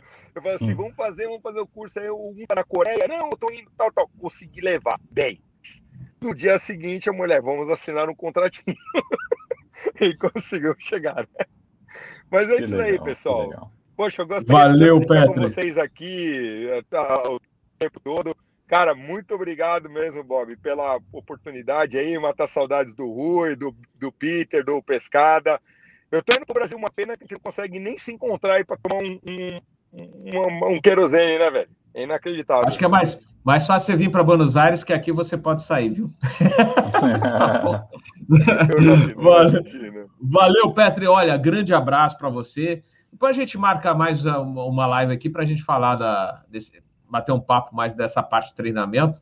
Acho que o pessoal depois vai pedir, inclusive os pilotos estão assistindo aqui, vão querer, e aí a gente marca com você aí, bate um papinho mais tranquilo, tá bom, Petri? Eu, eu agradeço um aí a, as informações que você trouxe para a gente, atualizadas também.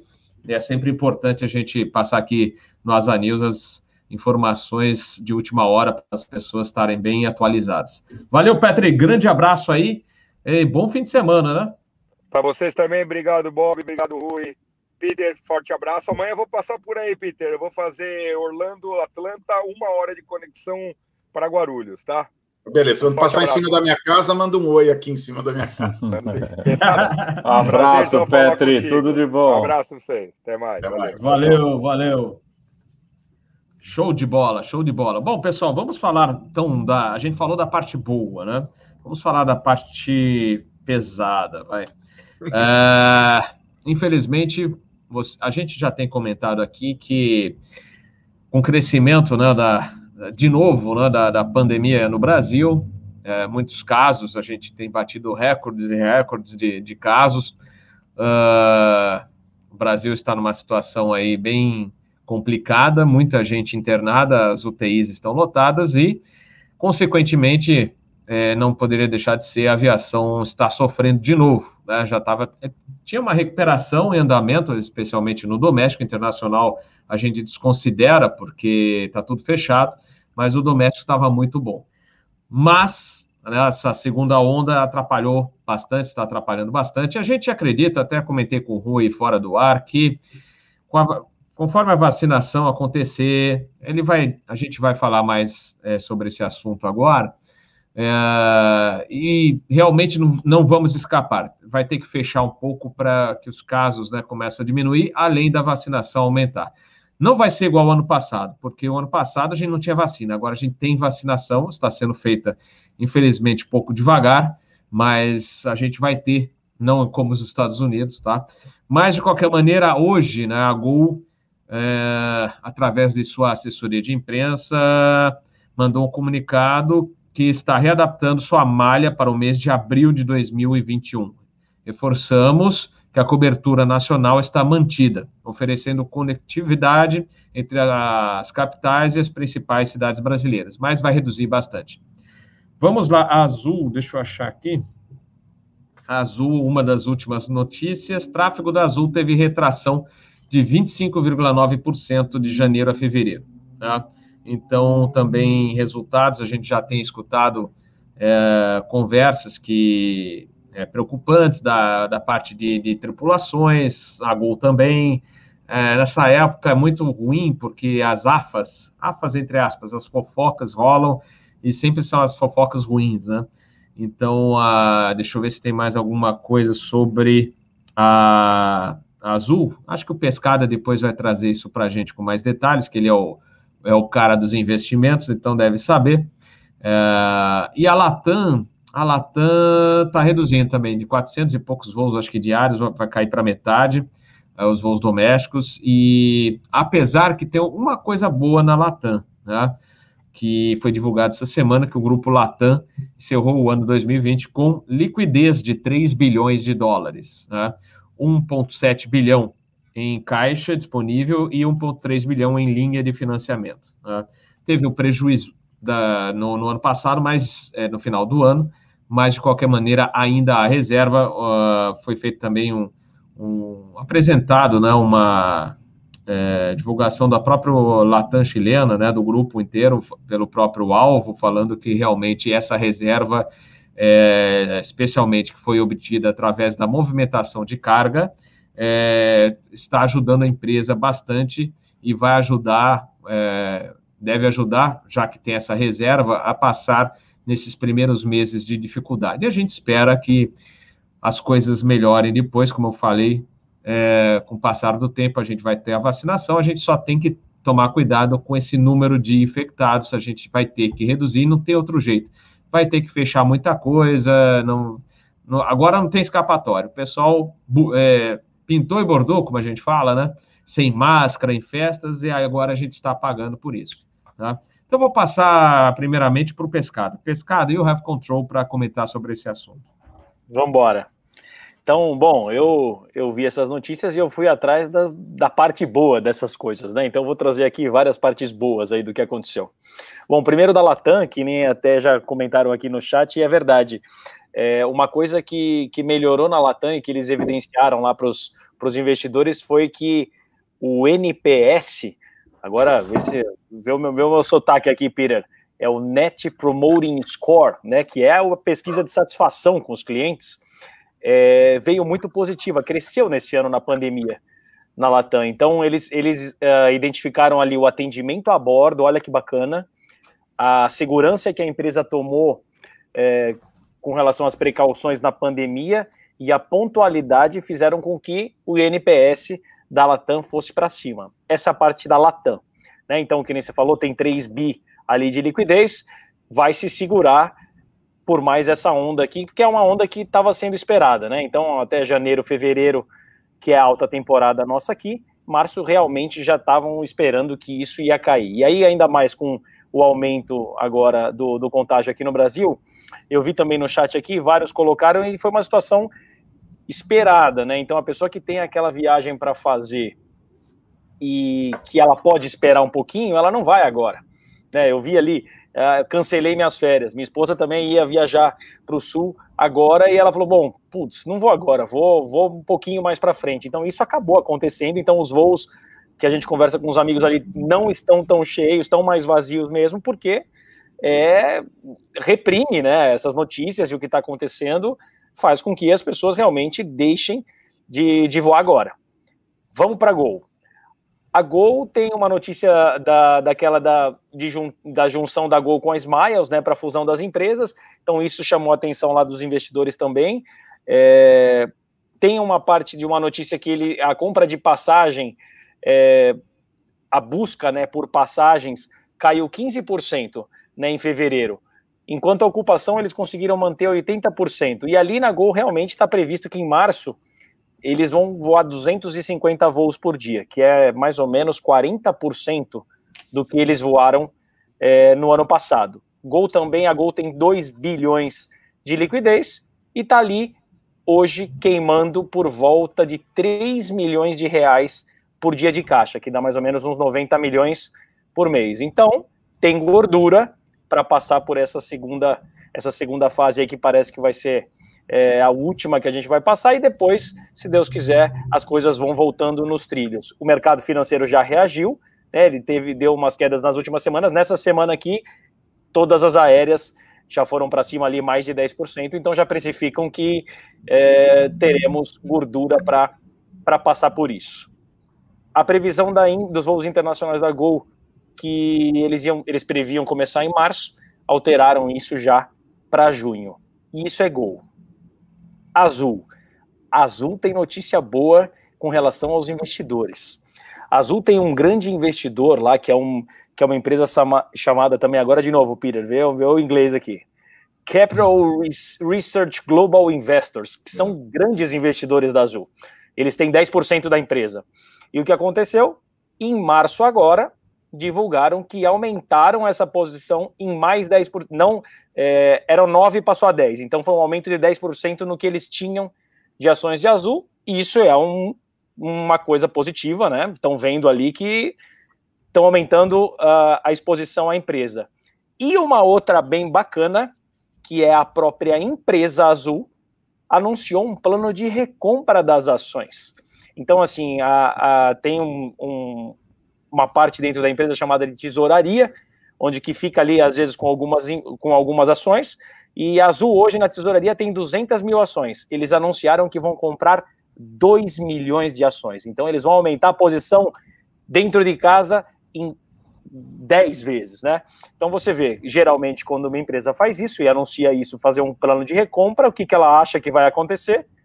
Que as ações vão apreciar, né? Vão subir de preço. Então, é isso que eu tenho para falar, só coisa boa.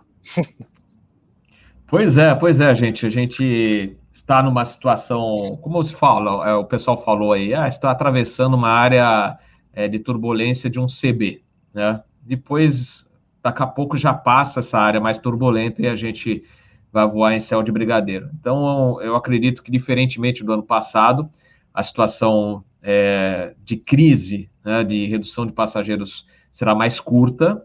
É, aliás, vou pedir uma, um favor, pessoal. Estou vendo aqui no chat aquelas discussões políticas é, que a gente não, não aguenta mais, a gente nem consegue assistir é, televisão, etc., porque cada um fala uma coisa. Então, é, gente, vamos parar com essa parte que ninguém aguenta mais. Ah, porque é isso, porque é aquilo, porque o fulano.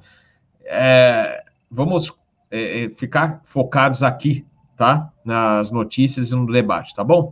Então é isso. Uh, Pescada, obrigado aí pelas informações atualizadas. Vou passar para o Rui. Ah, obrigado. Eu só queria comentar antes disso que tanto aí do Petri, do Pescado, do Peter, eu venho aqui muito para aprender, né? Então, essa análise do Pescado, ela, é, ela é bem interessante, né? Quer dizer, você tem um, um, curto prazo te trazendo um risco desgraçado de grande, que, e que não vem da gestão das companhias, ele vem da falta de demanda por causa da pandemia. Né? Quer dizer, então, assim, é, nós, nós, nós estamos vindo com o doméstico, né? nós chegamos a 74% do número de voos, não de, não de, de receita, né? de, de voos, né? E aí, assim, o que aconteceu é que de fevereiro em diante, a demanda estourou, quer dizer, os passageiros, como vocês falaram aí, é, é, cancelando seus voos, assim, é, o cara estava reservado, mas é, não, não efetuou na compra, às vezes dando no show. Então, é, a gente, na, na, esteira da piora da, da, é, da pandemia, né, a gente está sofrendo com a demanda. Mas tem sempre alguns lados bons, sem ser muito naive, né? Tem alguns lados bons, quer dizer, a aviação é uma confiabilidade de processo de, em, em, prevenção de, de, de, de pandemia, né? Eu, eu, participei de uma reunião da SAC em que eles abriram uma pesquisa que eles fizeram ali. A pesquisa é, vem até janeiro, né? Mas ela não é não é de demanda e oferta, ela é uma pesquisa da percepção do passageiro. E você vê que a maior parte dos passageiros confia no que as empresas aéreas estão falando. A empresa aérea, o que, que ela é? É o tripulante, é o cara do check-in, é é então, assim, os passageiros se sentem é, razoavelmente seguros, né? Quer dizer, como a gente já falou aqui algumas vezes, né? O cara tem que ter a, a percepção que você está mitigando o risco dele é, até o limite que é possível, né? Porque zero não é, né? E aí você vê que, então, esse, esse porque você tem, tem aquele tripé, ou, ou desculpa, aquelas qualificações que, que você precisa, né? Quer dizer, é que nem segurança de voo, né? Você precisa ser seguro e parecer seguro, né? Então você precisa exercer a segurança e você precisa passar essa, essa percepção, essa confiança para o seu passageiro. A segurança sanitária ela é um espelho da segurança de voo. Então, assim, você precisa tomar todas as medidas e o passageiro precisa perceber, porque aqui tem um tripé que é o passageiro fazer a parte dele, né? Então, a gente está falando aí de, de, de, retomada dos americanos aí, que tem o doméstico e tem o internacional. No internacional, a posição do passageiro de obediência às normas, ela é muito mais importante do que no doméstico. Por quê? Porque no, no internacional, o sujeito está ficando 12 horas dentro do avião ali, é mais difícil para ele ter essa disciplina, né? Quer dizer, você, a hora que você levantar e ir ao banheiro, passa álcool gel na volta, né? E no doméstico, muitos voos você nem vai ao banheiro, você tem um percentual de pessoas que, que, né, que você fala, não estamos servindo nem água quase, né? Então o cara tá bom, ele, mas no, no, no, internacional ele é um pouquinho, ele é um desafio, de, é um desafio diferente, né? A gente está vivendo agora, do ponto de vista econômico, a meu ver, uma fase que é ruim, nós ainda estamos fundando, né? Quer dizer, é, mas que ela vai ser aguda, aguda no sentido de que ela é muito ruim, mas ela, ela não vai ser tão espalhada, a meu ver, como a gente, a gente viveu na pandemia. Então, assim, inclusive, assim, fazendo um comentário, Bob, você me permite, em relação ao pessoal que está quebrando um pau aqui do lado político, eu também queria endossar que, que vamos olhar para o lado da aviação aí, apesar da gente não poder ignorar a situação que está no Brasil, mas vamos falar da aviação. Porque hoje é que nem vocês pilotos, tá? Não adianta a gente olhar a pista que ficou para trás. Quer dizer, o Brasil acertou, o Brasil errou, Quer dizer, a gente, é, é, quem, quem fez errado vai ter que pagar uma hora. Só que agora o mais importante é a gente saber o que, que é o certo para frente.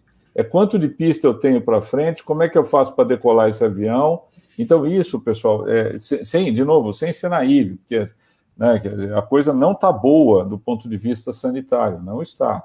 E a vacina está lenta. Então, a, a, gente sabe que assim, é uma situação. É, é, potencialmente que, que, que, pode fazer demorar mais do que a gente gostaria, tá? Então, a, na minha visão, nós vamos passar aí uns três meses é, do, de, de, muito, muito complicados, né, até reverter, né, quer dizer, que nenhum, aquele, aquele jumbo que até foi falado aqui no Asa News, lá que entrou na poeira vulcânica, ele, ele, ele despencou, os comandantes tiveram a, a, a frieza de fazer o motoring antes e recuperar lá embaixo, né, quer dizer, quando você começa a recuperar o controle, você vê, você ainda está descendo, mas você fala, ó, ganhei um motor, ganhei outro motor, o meu método está funcionando, eu ainda tenho 5 mil pés. Quer dizer, a, a, o cara ainda estava descendo, mas ele sabia que ele ia recuperar. A gente precisa colocar o Brasil nesses trilhos do ponto de vista sanitário. E isso para a aviação é, é, é super, super forte, super necessário. Tá? Então, temos que correr atrás de cada vez mais vacina do, é, do jeito que der, temos, temos que incitar as pessoas a realmente assim obedecerem os protocolos ainda, porque a gente está nessa situação, como o Bob falou, também porque as pessoas é, acharam que estavam melhorando, em novembro e dezembro nós tivemos uma falsa visão de que a coisa estava melhorando, aí o pessoal vai para festa, vai para balada, vai... É, é complicado. Aqui eu não estou aqui para julgar ninguém, nem para nem para analisar, e muito menos para falar de política. Mas a aviação, ela, ela, ela bate com isso. Uma coisa muito legal, nós tivemos o Comitê Sanitário, de Segurança Sanitária da, da, da BEAR, né, que é o nosso comitê de mais alta frequência, por motivos óbvios, né? Então, foi essa semana, né? A gente debateu até um assunto, a Latam já tinha é, é, aumentado a restrição para máscaras corretamente, a Anvisa fez algo semelhante, todo mundo está adotando agora. E uma coisa muito legal que a gente viu lá é que é, você praticamente não tem contaminação a bordo. Quer dizer, ou seja, os procedimentos, é, obviamente, porque o avião tem o filtro cirúrgico, EPA lá, os cambal, quer dizer, os procedimentos que estão sendo adotados e respeitados pelos passageiros, muito embora às vezes o comissário tenha que ficar bravo, e, tem, tem, e, e tem que ser mesmo, esses procedimentos estão garantindo é, a não contaminação, isso garante uma confiança para o nosso lado. Porque enquanto a vacinação estiver entrando, o Brasil melhorando, você vai ter que manter isso desse jeito, embarque separado, aquela coisa toda, para que você possa da, é, é, garantir essa confiabilidade do passageiro, né? Porque assim, se você tivesse um, um, um, um surto de contaminação a bordo, a nossa reputação ia tornar cada vez mais difícil de passageiros entrarem. Agora, o pessoal não está voando, não é, não é porque tem medo do avião, né? Mas ele tem medo do processo todo. Você fala, se eu for para Santa Catarina, para Floripa, será que o hotel vai estar aberto? Será que o restaurante eu vou ter? Então, será que vai ser, vai ter aglomeração? Então, é, essa, essa, é, esse contexto, né, é o que está retendo é, os passageiros. Então, eu acho que a nossa preparação vai ser a gente, infelizmente, no econômico da aviação, apesar da visão futura que o investidor tem, isso é muito legal, porque é, as companhias, é, de novo, elas estão nessa situação não porque fizeram uma gestão errada ou temerária, mas porque a pandemia fez um boliche. Ela, a companhia do Vietnã que vocês falaram aí, puta, de uma hora para outra a companhia virou pó. Quer dizer, o que, que o administrador consegue fazer?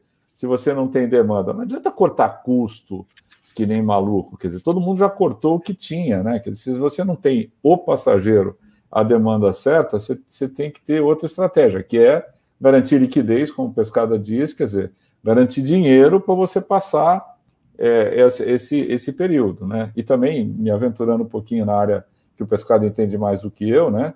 É claro que mais para frente vai recuperando, todo mundo vai, vai dar uma reperfilada na sua dívida. Então, hoje é um dinheiro de agiota, mas é o dinheiro que tem. Quer dizer, ou seja, você está se afogando, está um cara vendendo uma boia de patinho por um preço extorsivo.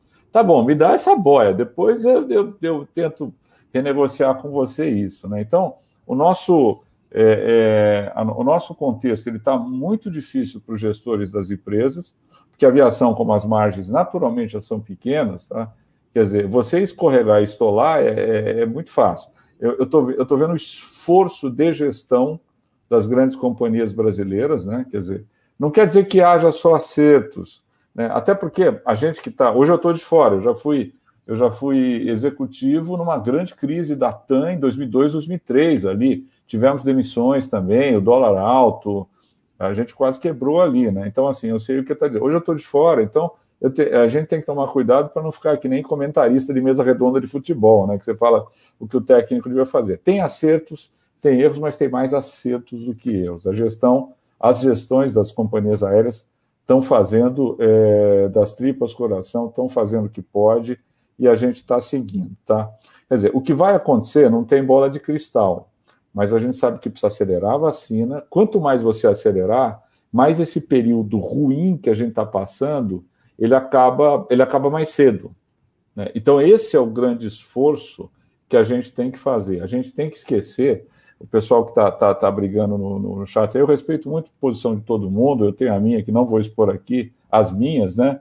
Mas é que agora a gente precisa realmente é, se unir em torno do que tem que fazer. O que tem que fazer para a gente tirar. E, e, não é só por causa do econômico das empresas e do emprego, que é um negócio importante, tanta gente aí é, perdendo emprego, o Peter falou no nível de emprego lá da quantas pessoas a aviação não, não emprega por aí, é porque também está morrendo muita gente. Nós precisamos evitar, nós precisamos parar com isso parar com isso. Quer dizer, foi uma comoção muito grande quando nós tivemos o acidente da TAM ali, morreram quase 200 pessoas. Quer dizer, hoje você está morrendo 10 vezes mais que isso todos os dias. Então, a gente precisa parar com isso. E o subproduto bom de você melhorar o lado sanitário é que o econômico melhora e, no nosso caso da aviação, a gente melhora junto, tanto por demanda quanto por é, pelo fato dos nossos funcionários também não tomarem mais risco nada. Tá? Quer dizer, é um belo discurso, mas é muito ligado a aviação com, com, com, com a economia. E o que só para terminar, reforçando, né? Eu sou testemunha de que as companhias estão fazendo o que podem para mitigar esse risco sanitário. Quer dizer, ou seja, eu fui para Cuiabá a semana retrasada visitar a Asta ali, né? Depois, se, se, o Bob deixar, a gente fala um pouquinho dos subregionais aí, da infraestrutura que está andando também, que é um negócio bem bacana aí as coisas que estão que acontecendo também que vão garantir um pouco mais o futuro, né?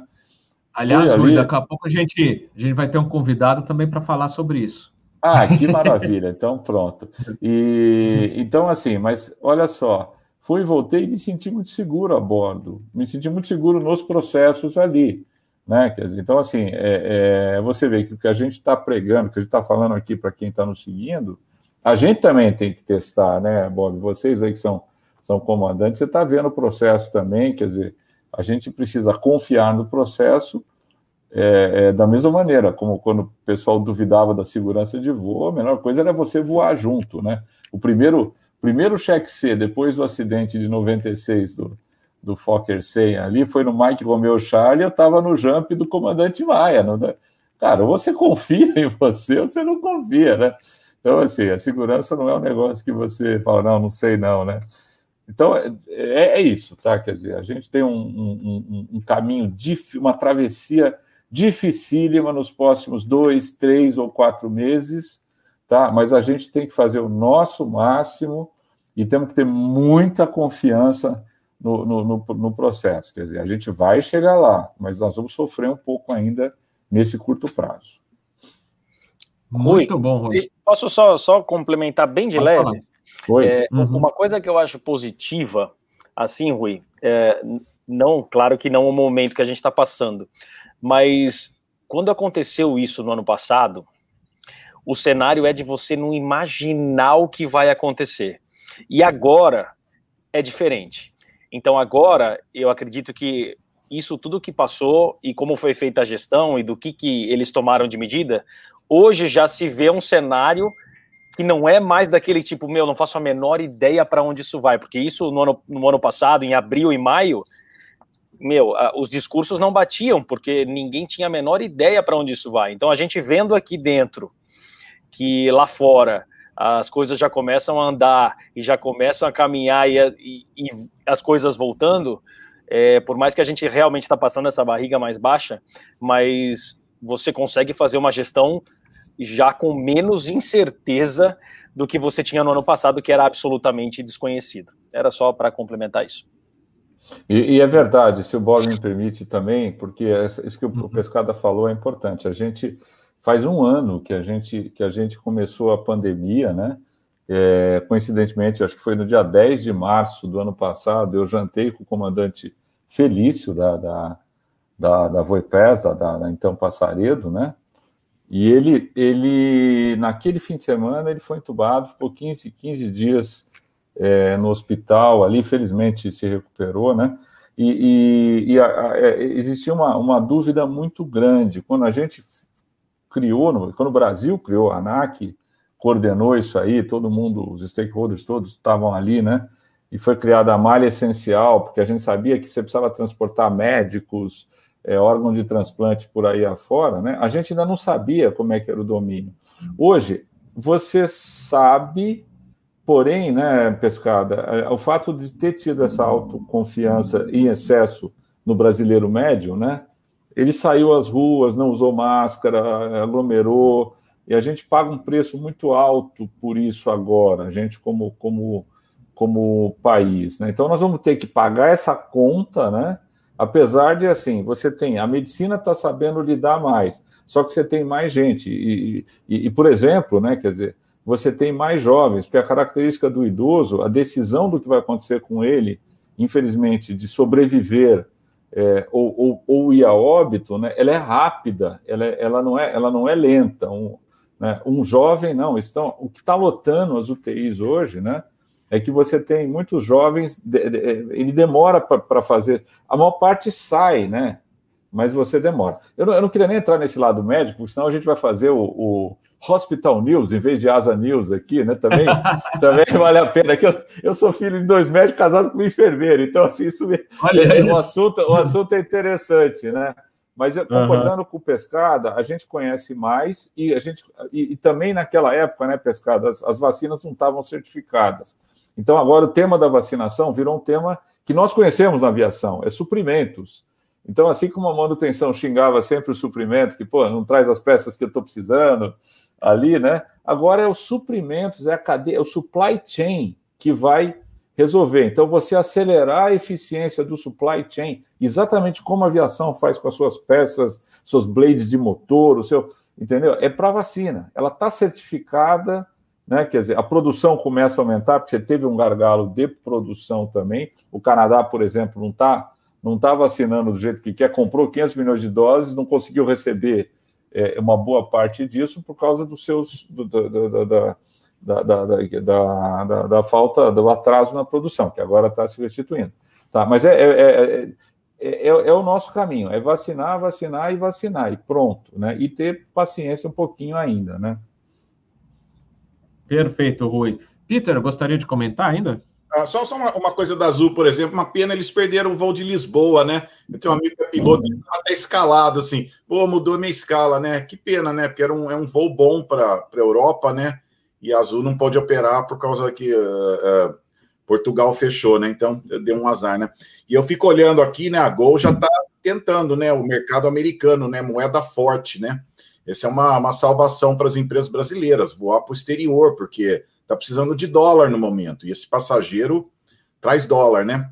E uma, uma coisa só que eu sinto um pouco do Brasil, o Brasil ficou muito viciado em turista estrangeiro e pouco valorizando o turista nacional. Então, isso é uma coisa que eu espero que mude daqui para frente, sabe? Que hotéis, aluguéis de carro, tudo, tem uma mais uh, consciência. Olha, tem gente no Brasil que quer conhecer o Brasil.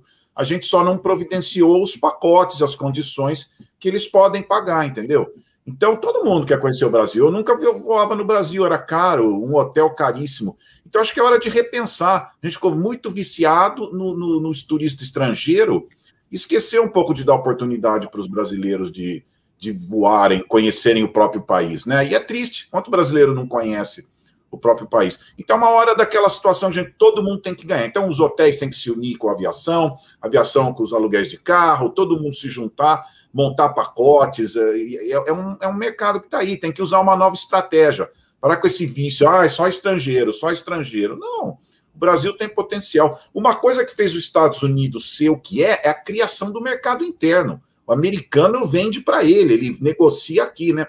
O Brasil não, ficou com aquela, toda essa dependência do estrangeiro. Então, é hora de começar a dar valor para os brasileiros. Eu quero que todo brasileiro possa conhecer Brasília, todo brasileiro possa conhecer Foz do Iguaçu, todo brasileiro possa conhecer Manaus, Maceió, sabe? Tem que ter essa consciência aí. Esse povo está querendo. É só montar pacotes, é só parar de ficar só atrás do estrangeiro e lembrar do brasileiro que quer conhecer o próprio país. E muitos querem.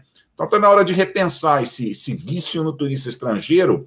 E agora, nesse momento, até vir o estrangeiro de volta, vamos ver o que tem no Brasil. Vamos dar uma chance para os brasileiros mesmo que não ganhe muito em dólar, poxa, mas já é um dinheiro que entra, né? Então, esse sempre foi minha, minha, minha, meu, meu problema com o Brasil. O brasileiro não pode conhecer o próprio país, né? Daí os americanos eu converso aqui, ah, já fui para Foz do Iguaçu, já fui para Maceió, eu morei lá, não podia ir para nenhum lugar, porque eu não tinha dinheiro para pagar, né?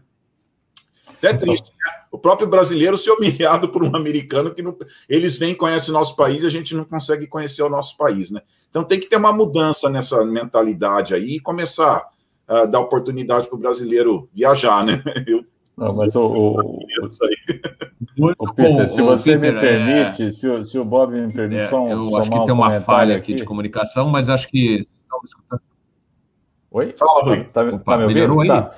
tá, não, é, então, eu eu estou ouvindo bem vocês. Olha só, o, o, Peter, se você me permite assim contrapor, uhum. eu, é, tem um movimento que estava acontecendo que é justamente nesse sentido, tá? Uhum. É de você trazer para. A própria aviação fez muito parte disso, quer dizer, em, no espaço de 10 anos, nós diminuímos a tarifa média pela metade uhum. no Brasil. Então, assim, você hoje transporta, é, é, pré-pandemia, tá? Você transportava bem mais gente, você tem na cadeia do turismo, né? Uhum. Todo um desenvolvimento de pequenas pousadas em, em alguns lugares, tipo Porto Seguro. Então, então você tá, você tem lugares que são muito caros, Fernando de Noronha, por exemplo, né? Proibitivo para quem não tem alto poder aquisitivo, tá? Mas você consegue, de novo, vamos esquecer da pandemia por um momento, né? Quer dizer, você consegue acessar vários lugares interessantes no Brasil para os brasileiros, né? E a minha opinião é que a gente tem que conviver com as duas coisas, porque saindo dessa situação econômica, como o dólar não deve voltar, né, e aí o Pescada de repente pode dar um taco nisso depois, ele não deve voltar aos níveis que ele estava antes, o Brasil fica barato para o estrangeiro. Então a ideia é que a gente tenha o brasileiro fazendo turismo e o estrangeiro vindo também trazendo um pouquinho de moeda forte através da cadeia do turismo. Tá? A aviação integrada nisso, né? É um troço assim de uma, de uma importância muito grande, tá? Perfeito, perfeito. Gente, Uh, antes da gente ir para a etapa final do nosso episódio de hoje, ainda tem duas noticiazinhas para comentar, mas uh, como o Rui comentou, falar da aviação subregional, da infraestrutura, e tem muita gente que pergunta, ah, e o tal, o tal do voo simples, né? É, como é que está aquele projeto? E aí ficam na dúvida. E aí eu estou trazendo para o episódio de hoje é, um comandante que já apareceu aqui, que é no canal Asa, é, inclusive para a gente falar sobre esse projeto do voo, do voo simples, uh, e entre outros temas de infraestrutura. Ele que foi comandante da Rio Sul e responsável, um dos responsáveis pela implementação dos primeiros pousos por GPS no Brasil, e alguns falam que eu sou parecido com ele e vice-versa, e já to, eu tomei bronca no lugar dele e ele tomou e vice-versa. Então, na época da Rio Sul. Então, vou colocar aqui na telinha, comandante Daniel Torelli. Vamos ver se ele já Ué, acho que deu, deu pau agora, bem, bem na hora. A gente vai tentar fazer a conexão de novo. Acho que ele está vindo aí. Aí, pronto. Fala, Daniel. Tudo bom? Estamos sem som. Vamos tentar aí. Tá com o microfone. Caiu, caiu bem na hora que você estava apresentando. É, tudo bom, Torelli? Tudo jóia. E aí, como é que vocês estão? Tudo tranquilo. Como é que tá? É, você foi um dos também um dos caras que né, eles chamaram para falar ah, como é que a gente que precisa fazer para o voo simples. Então eu falei, pô, Torelli tem que é, participar porque ele você já trouxe em outros episódios algumas informações interessantes, né? Então eu queria que você atualizasse o pessoal e aproveitasse para aí depois você vai interagir aí com o Rui que também queria falar sobre esse assunto. Legal. É, na verdade, foi um grupo grande que foi consultado e participou de algumas reuniões. Teve gente de, de todas as áreas, desde a área legal, área tributária, área operacional, pessoal ligado à empresa aérea, táxi aéreo, aviação aerodesportiva. Teve gente de todas as áreas aí. A ANAC ouviu todo mundo, né? É, e daí foi feito o lançamento do programa, várias das iniciativas elas foram colocadas para rodar. A maioria das iniciativas que rodaram inicialmente são iniciativas que estão ligadas à divulgação de informações, né? Então, é, esclarecimento de determinados entendimentos da própria ANAC, é, alguns tutoriais, desenvolvimento e publicação de alguns manuais e tudo mais. E mas as medidas que mais afetam a, a, o dia a dia da aviação, que estão ligadas muito para os pilotos no RBAC 61, né, a parte de licenças, habilitações e tudo mais, é, isso ficou para frente, né, isso estaria previsto para o final desse ano, e muitas das questões, principalmente de aviação geral, que estão ligadas à área de aeronavegabilidade da da ANAC é, tem uma agenda, tinha, né, na verdade, uma agenda é, constante para ser colocada até o final do ano que vem. Mas, beleza, eu estava me atualizando nas, nas informações do Voo Fácil, depois que a gente conversou no início da semana, conversei com o Raul Marinho, que é o gerente técnico lá na BAG, é um cara que está acompanhando isso de perto, falei com o Humberto Branco também, da da OPA Brasil, também é um cara que está bem de perto e, e, acompanhando as discussões e tal. E, cara, a gente foi surpreendido. Ontem a ANAC publicou no Diário Oficial uma portaria que revoga a lista das atividades do voo simples. Né? Então, na verdade, essa portaria foi da, da, assinada pelo presidente da ANAC. Ela atualiza alguns dos itens da, do voo simples, criando é, dois, se eu não me engano, subitens, um ligados à, à infraestrutura aeroportuária, outro a procedimentos administrativos e tal, né, que são subgrupos do, do projeto Voo Simples. Mas a maior surpresa é que no, no artigo 2 eles revogam aquela lista da portaria do Voo Simples, onde elencava todas as iniciativas com a abordagem e a proposta do prazo de execução dela. E, cara, não está claro para ninguém que acompanhou o processo qual foi a motivação. A gente ainda não descobriu qual foi a motivação dessa portaria revogando essa lista. Se eles vão revisar a lista, se eles vão mudar ah, os prazos, se eles vão mudar as abordagens, a gente não sabe. Né? Então, é, é, Pode ser, tanto que a gente estava discutindo hoje, hoje eu conversei com, tanto com o Beto quanto com o Raul, cara, eles tanto podem mudar os prazos, quanto eles podem cancelar itens, como eles podem adicionar itens, enfim, então a gente agora está meio, acho que num limbo, né, estamos num vácuo. É, o que eu ouvi, né, quando, como o projeto do Voo Simples foi lançado na presidência anterior da ANAC, então a gente teve uma transição de presidência da ANAC, é, naturalmente muda o presidente, mas algumas coisas ficam, principalmente é, projetos que são da agência. No caso, a, o Voa Brasil é um projeto de Estado, foi apresentado pelo presidente da República, com o ministro, o ministro da Infraestrutura e tudo mais. É, então a gente entende que é uma política de Estado. Então, mas, mas pode ser que ela seja alterada. É, mas a, a, a gente não sabe se as indicações da diretoria anterior, se teve algum tipo de mudança de entendimento, e o que eu tenho ouvido ao longo desse tempo é que existe um cisalhamento dentro da própria ANAC, onde a, a área técnica, né, a área é, dos servidores que processam, é, existe uma certa resistência a alguns dos itens de, buro, de desburocratização. Então, é, realmente é um.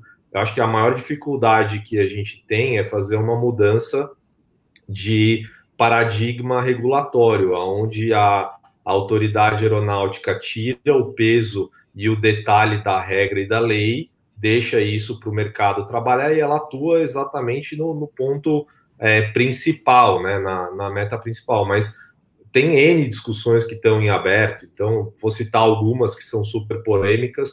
É, uma delas é em aviação experimental, que é a conceituação de voar sobre área densamente povoada. A legislação brasileira não permite que um avião experimental possa voar em área densamente povoada, sendo que a legislação brasileira não, não determina claramente qual é o conceito de área densamente povoada, né? Então tem uma discussão, então está se discutindo de se colocar em aeroportos aonde é proibido o tráfego de aeronaves experimentais, em outros lugares aonde o tráfego vai ser restrito.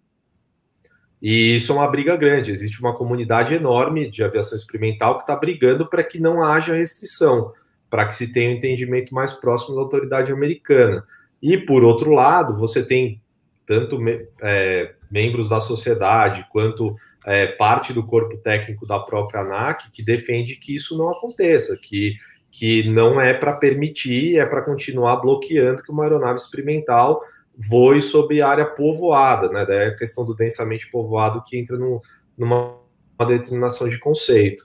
É, um outro ponto que está em discussão, e também tem tanto colaboração da sociedade civil quanto dos servidores da ANAC, é, a maioria, a, a, alguns é, defendendo a, a modificação e outros não, é que, por exemplo, na proposta do voo simples, se exigiria para aviação geral simulador, simulador para aeronave tipo a cada dois anos. E tem muita gente defendendo que não, que, que isso não pode, que aumenta o risco, que existe estatística de que o não treinamento de simulador aumenta o risco operacional e que então que isso não seria um caminho para o Brasil seguir é, e que então deveria exigir o simulador todo ano. Daí entram outras preocupações que, que cara, tem argumentos prós e contras. Eu, eu sou da linha que eu acho que você bota a linha mestra de, de regra e o mercado se ajusta. Então, por exemplo, eu já ouvi preocupação sobre seguro. Ah, não, mas se não tiver treinamento de simulador, o seguro vai ficar mais caro, o seguro não vai não vai cobrir. Eu falei, deixa o operador se virar com o seguro, né? Então, assim, é, quem tem que se entender com a seguradora é o operador e não a autoridade aeronáutica colocar.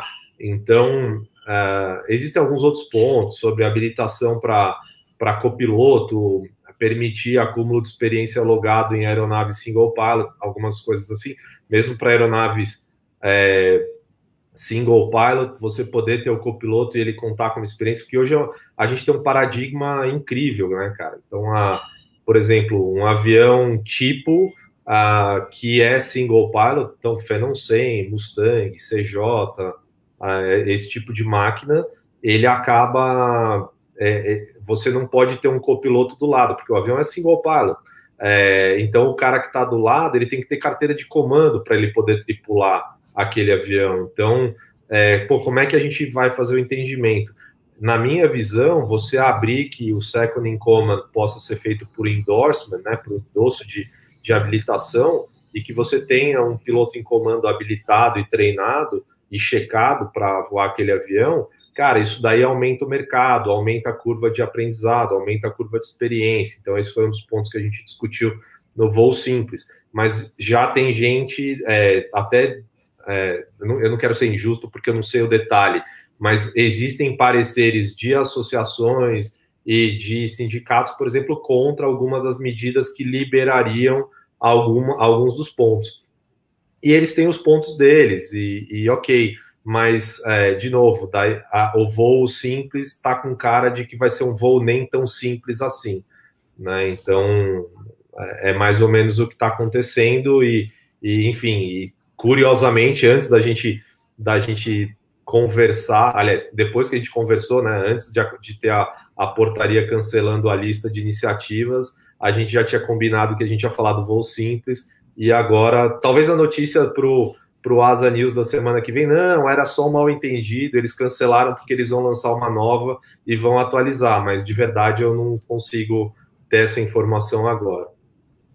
Deixa só, Caramba, hein, Toré? gente perguntando aqui, falar, falar ó, ó, só gente explicar, ó, o, o Voo Simples é o governo federal lançou um programa chamado Voo Simples para modernizar as regras da aviação e melhorar o ambiente de negócios no setor. Tem gente aqui do chat que não sabia o que era, então, só para explicar Legal. Sim, é isso aí. Eu tenho aqui do 7 do 10, né? Dia 7 de outubro foi feito isso. Exato. Então é uma coisa nova com pouca discussão, né?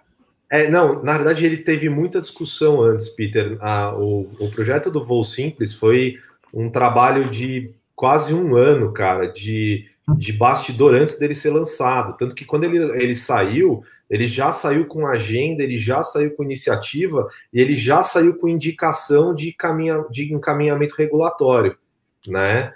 É, só que muita coisa, por exemplo, a revisão do RBAC 61, né? Pô, tem consulta pública, daí você tem que ouvir, é, daí tem os pareceres técnicos e tudo mais, até você poder publicar. Tem um tempo legal para você poder fazer isso. Só que esse tempo ele joga a favor, porque você consegue tornar mais madura ainda a legislação, mas esse tempo joga contra, porque toda a maré que que quer continuar tendo a mão forte do Estado sobre o processo ganha tempo para poder travar o processo. Então é, é difícil, cara. É, vou te falar que eu não.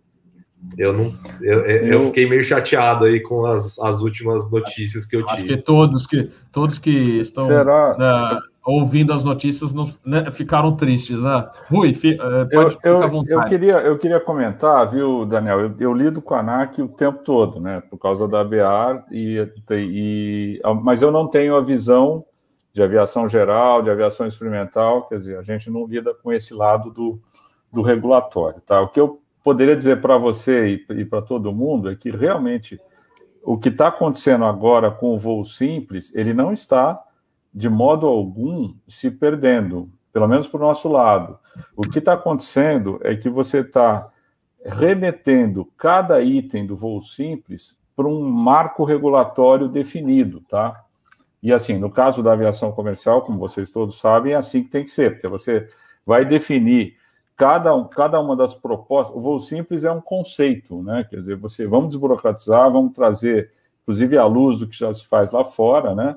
E é um, é um programa assim que, que o governo federal lançou e que é, na, na onde eu tenho contato, Daniel, a ANAC abraçou isso. Eu não estou vendo nenhum problema, pelo menos nas discussões que a gente está tendo dos marcos regulatórios para comercial. É lógico. A ANAC tem o marco regulatório 2021-2022, em que ela separa um monte de novas iniciativas, inclusive de modernização se vai, se vai, o que vai acontecer vai depender, de, como você falou aí, né, dos, das consultas públicas e, da, e, da, e dos caminhos que isso vai ter, tá? Quer dizer, ou seja, gente, o que a gente sabe é que você vai ter que ter uma medida provisória ou uma regulação do Congresso para poder alterar o CBA, para poder acomodar várias coisas que no voo simples a ANAC não consegue fazer via regulação local. Então você tem que mudar a lei para você poder tornar o, o, o, efetivos os princípios do voo simples. De novo, eu tô, eu estou olhando um, um, pedaço desse universo só, o que, o que regula a aviação comercial. E assim, eu, eu, não tenho procuração para defender ninguém, mas o que eu vejo dentro da ANAC é um ambiente de prosseguimento com esse, com esse processo do voo simples. Inclusive, esse se o Daniel me permite uma retificação, né, o presidente da ANAC não mudou, ele era interino e ele, ele foi efetivado. Então, quem conduziu o processo no começo é a mesma pessoa e as orientações também não, não mudaram no universo que eu vejo. Quer dizer, por favor, Daniel, não estou duvidando da não, sua. é, da é sua que, eu, que é um, eu... pouco mais, um pouco mais pessimista que a minha. Estou dizendo que no lado da, no lado da comercial, né, a gente está vendo a redistribuição do, do voo simples para cada um para o seu marco regulatório específico, né? Quer dizer, cada, o encaixe de cada, cada evolução é, num RBAC ou numa resolução é, definida, ou como é o caso da, na, na, na, na, alteração do, do, do, CBA, que é um negócio que tem que passar pelo Congresso também, mas eu não estou vendo uma, uma, uma contrariedade aos princípios do no voo simples dentro da ANAC, tá? Tá, é, na verdade, assim, só para a gente é, conceituar, a equipe que tocou o voo simples é, não é a equipe que hoje está na diretoria da ANAC e está é, atendendo. Inclusive, os servidores que trabalharam no, no grupo do voo simples, hoje eles, eles não estão mais, eles, estão, eles foram realocados em áreas técnicas e, e eles estão seguindo. Na verdade, quando o voo simples foi lançado, ele propôs uma agenda regulatória de revisão. É, as questões que têm a ver com CBA, com certeza, tem que passar pelo Congresso, mas as regulações que estão ligadas diretamente com a ANAC, que é a revisão de RBAC, é, isso daí não, não depende de Congresso, são, são discussões internas do próprio grupo da ANAC. Então, é, o, hoje o, o, o, diretor uh, o diretor-presidente da ANAC é diferente do diretor-presidente da ANAC que estava, que na época era interino, ele ficou um ano e pouco em mandato, é, o diretor anterior, então assim, é, é uma outra equipe que está lá. Não, eu não acho que a equipe atual, inclusive o que, o que eu ouvi é que a diretoria está, é, do ponto de vista uh, de, de é, vontade de fazer as, as, implementações do voo simples muito grande e que, na realidade, parte das resistências, e, e de novo, a resistência não é para todo o programa Voo Simples, eu estou tratando de pontos muito específicos onde existem resistências técnicas, só, só para vocês terem noção, tá? Nas propostas dos voos simples, e, e, proposta é proposta, pode ser aprovada ou pode não ser aprovada. A gente é, trabalhou para que houvesse o maior alinhamento possível com a legislação americana e com a legislação da ICAO. Né? Então, assim, como a estrutura legal brasileira está baseada nos 14 CFRs, né? Então, uh, os antigos FARs, assim, pô, por que, que eu, eu tenho uma legislação, por exemplo, de habilitação que usa o 14 CFR como base em 80%, 90%? É ele mesmo. É, e daí a, a gente não vai adotar os critérios do FAR para, por exemplo, a obtenção de licenças, né? A, e a a manutenção de licenças. Então, esse, esse é um dos pontos. Uh, algumas, algumas questões, de novo, legislação brasileira baseada na americana. A nossa legislação aeroportuária, ela, ela é diferente da legislação americana. Ela usa a mesma referência para aprovações de aeroportos, mas a gente tem uma burocracia extra a mais. Então, eh, de novo, eu não estou falando que o voo simples acabou, que não, ninguém tem mais vontade, mas é, não é a, a, o mar de rosas que a gente imaginou quando o, o, o projeto foi lançado com pompa e circunstância. Então, a, as barreiras de desenvolvimento de, dele estão maiores do que eram esperadas de quando ele foi lançado. E existe sim uma, um pedaço da, da, da estrutura da ANAC que é contra a maior liberalização legal. Mas isso é até um problema. Eu, eu, eu entendo o ponto de vista dos caras, assim. É, a gente está acostumado a um Estado protetor, né, no Brasil. Então, o Estado, ele fala, olha, você é um inconsequente, você não sabe direito o que você faz, eu vou ser a sua babá, então eu vou cuidar de você como se eu fosse a sua babá. É, e a lógica americana é o seguinte, cara, a regra é essa, você faz o que você quiser fazer, se você fizer errado, você vai ser penalizado pela lei e a ação vai ser rápida, a lei vai atuar muito rapidamente contra você. Realmente, o nosso marco legal é, é muito diferente do marco legal americano, direito anglo-saxão e do direito romano, né, que o Brasil, o Brasil usa. É, então, não dá para usar exatamente o mesmo modelo de, de punição, de fiscalização.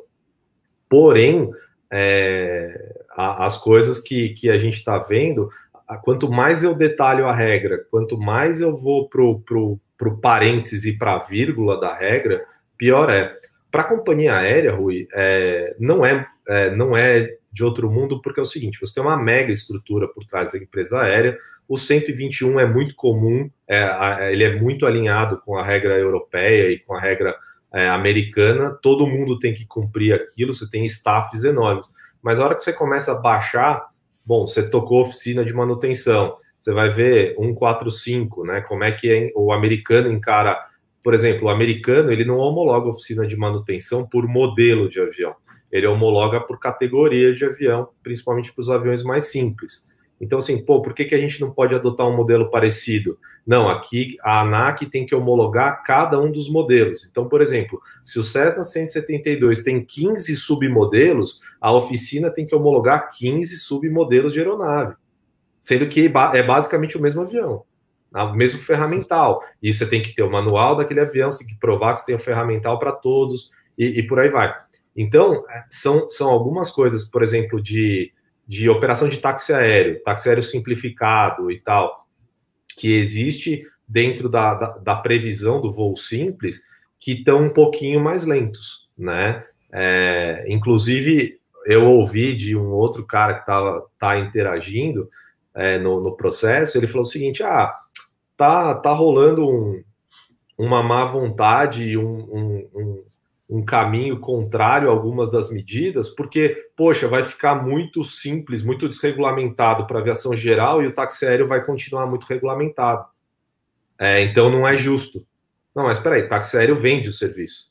O privado, ele não vende o serviço, ele voa por conta e risco dele, né?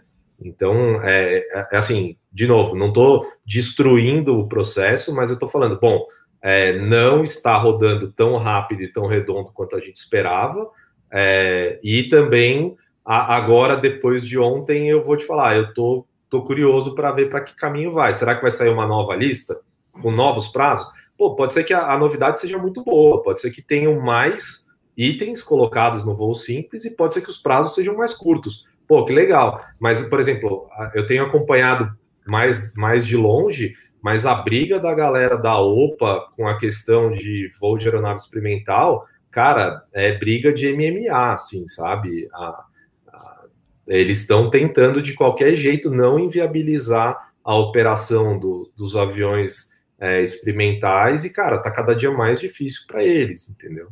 Então é, é complicado. E até uma outra coisa só, desculpa me estender, né? Papo que eu bati com o Robert no começo da semana.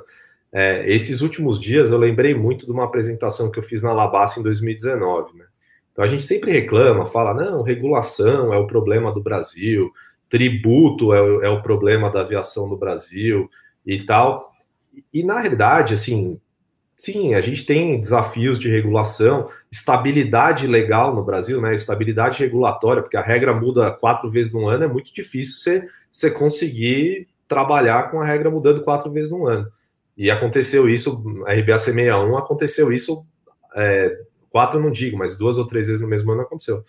Então, mas hoje o nosso maior e mais grave problema para aviação, principalmente para aviação privada e para aviação geral, é que a gente está muito pobre, cara. Então, assim, não é que o combustível tá caro, o combustível tá caro, beleza. Mas se, se, se fosse muito fácil eu ganhar dinheiro para conseguir pagar o combustível, eu não estaria reclamando do preço do combustível.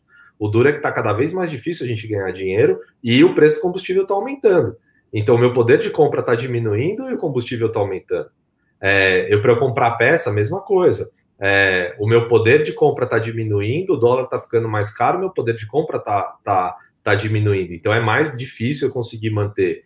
É, então, o que eu tenho observado, por exemplo, de alguns operadores privados, é que o pessoal tem começando a diminuir um pouco a quantidade de horas para compensar o aumento do custo operacional.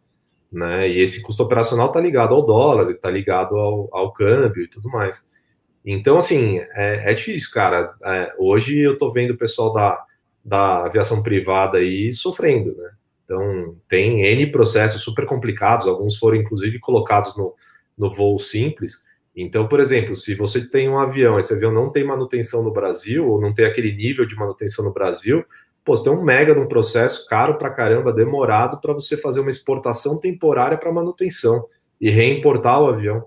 Depois de pagar todos os tributos é, de importação de serviço, você paga ISS sobre um serviço que foi feito no exterior. Você fala, opa, ISS, imposto municipal, mas, poxa, eu tenho que pagar isso? Tem, tem que pagar. Então, é, é, esse, é, essa é a, eu acho que a, a, dor hoje da aviação geral, o regulatório está, na minha opinião, está até em segundo plano. É, a gente tem um problema sério de capacidade de compra, né, de, de dinheiro para poder pagar as contas do avião. Perfeito, Torelli. Pescada, você que é da área de, de investimentos também, da área de, de contas, gostaria de fazer alguma, algum questionamento ao Torelli para a gente passar depois já para a nossa rodada final, antes de encerrar o episódio? Não, Bob, pode, pode, pode deixar, deixar para o Rui, de repente ele tem alguma coisa que ele está mais por dentro disso daí, para que ele comente. Pode falar, Rui.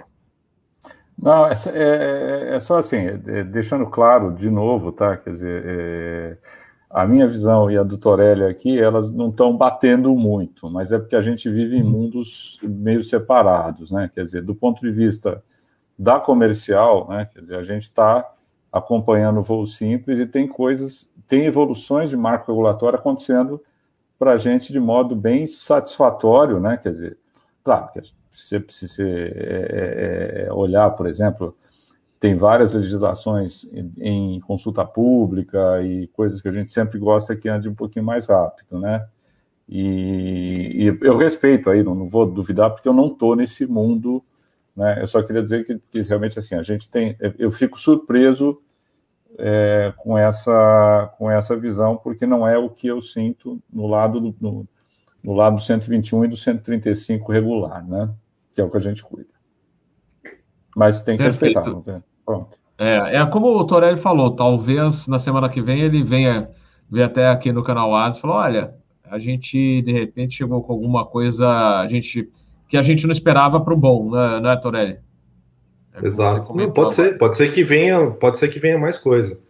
Então, uhum. e, e, seja legal, mas é, me preocupa, me preocupa, assim, o que eu mais estou prestando atenção e acho que a área que mais, mais me afeta tem a ver com algumas questões de habilitações, né, habilitação basicamente, então olhando pelo lado piloto, e algumas questões que estão ligadas a, por exemplo, modificações de aeronave e tudo mais. Então, é, existe um trabalho que já foi feito, e foi muito bem feito nesse caso, que é a divulgação e a liberalização, por exemplo, de, de é, manutenções menores e, e, esclarecimentos de em, que, em que nível isso pode ser feito.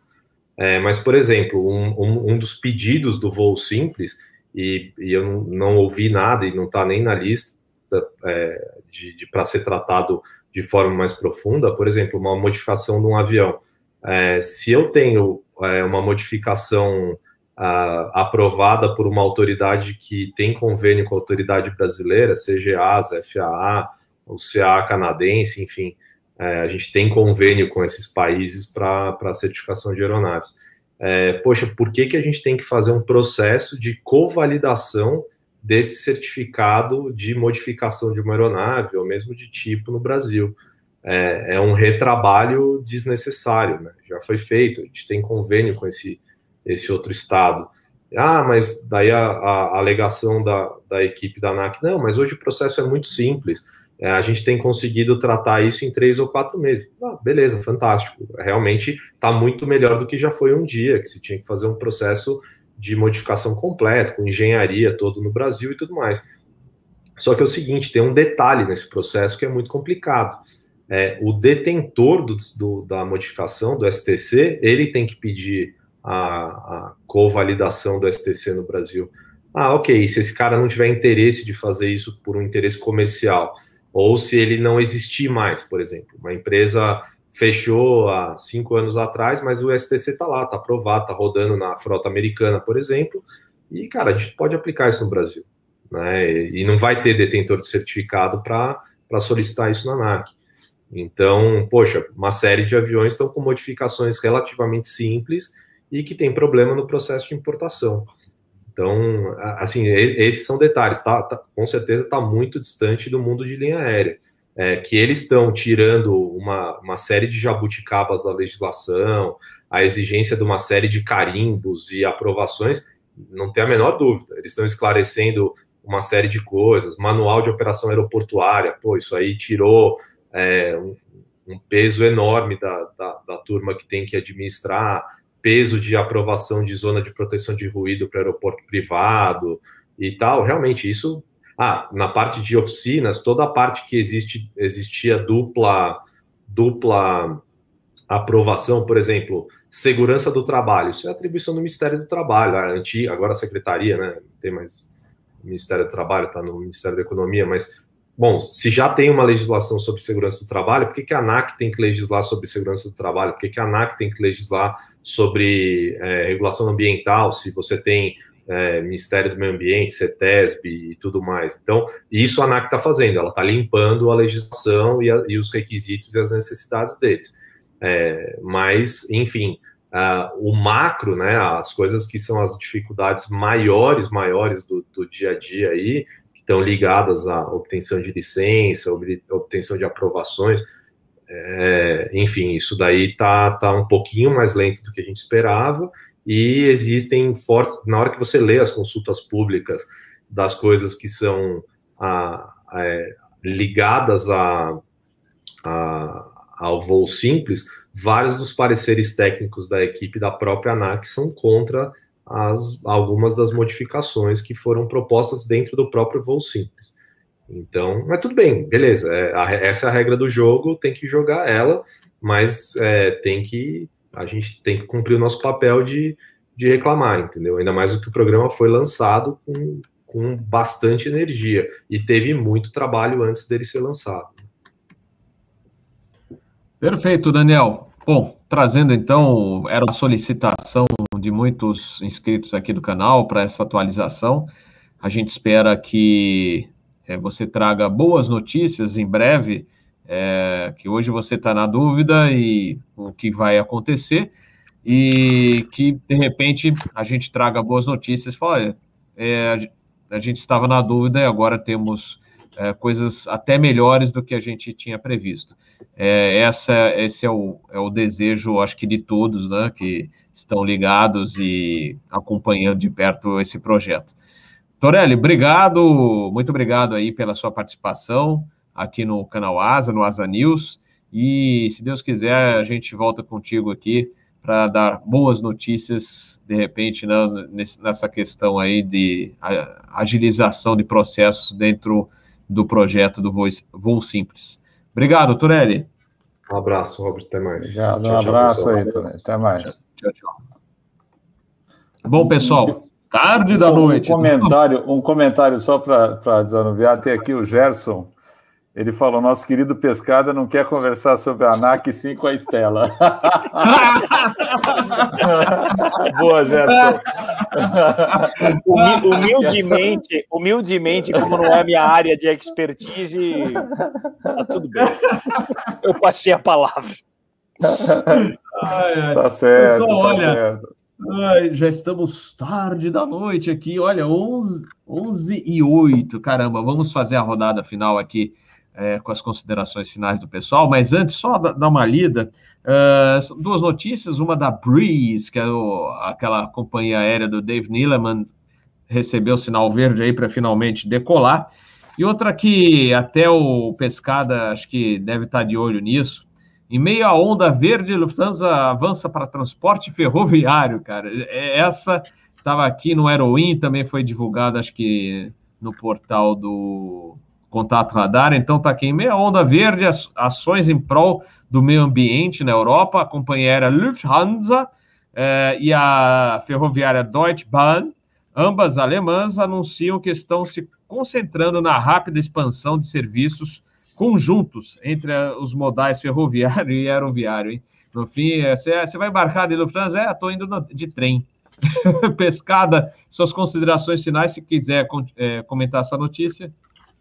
Sim, Bob, eu tinha anotado uma coisa bacana aí da, da Breeze, que significa brisa, né? É brisa em português, Breeze Airways.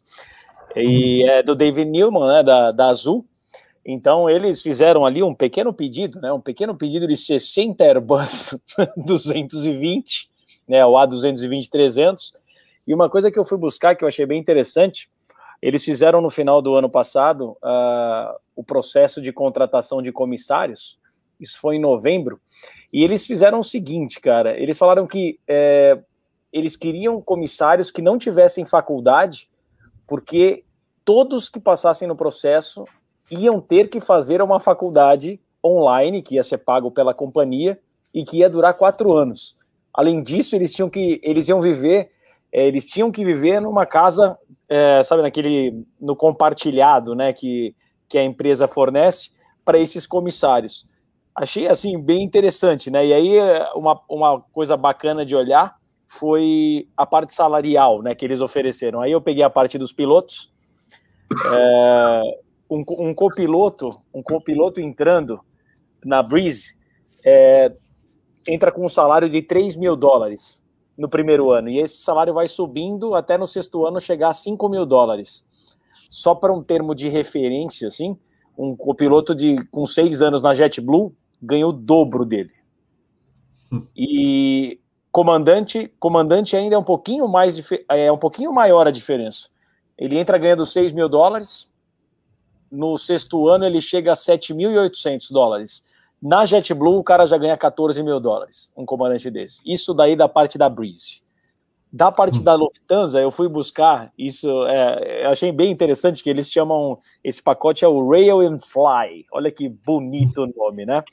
Então, assim, é, para entender um pouquinho mais do que é isso, é, isso só vale para voos internacionais. Então, o cara ele chega de voo internacional e aí ele pega esse trem e se desloca ali dentro. Não é que ele vai, ele vai começar a andar por dentro ali só, só para andar de trem da Lufthansa, porque ela é uma, é uma parceria né, com, com uma outra empresa. E eles, e eles falam que esse, que esse uso do trem é só ali um dia antes da, da tua partida ou um dia depois que você chegar. Então ele, ele tem um, uma validade. Você não pode falar, ah, depois você usar, de repente vender o bilhete, é só para você. Então não tem você imagina, lá, lá eles devem ser forte com relação a isso. Mas a coisa bem legal da Lufthansa, que nessa última reunião que eles tiveram com os investidores, eles usaram uh, a palavra que a demanda para 2021 ainda é muito forte, esperada para o segundo semestre.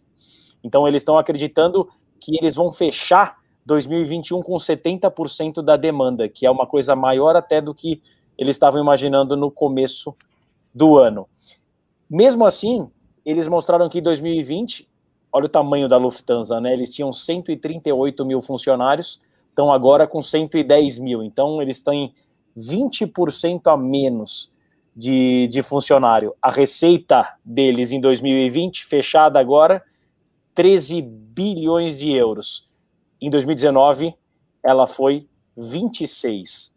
Mas ela é uma empresa, ó, com 10 bilhões de euros em caixa está com gordura, sobreviverá. E é isso aí. Aí uma coisa, afinal, afinal, a última. Uma curiosidade.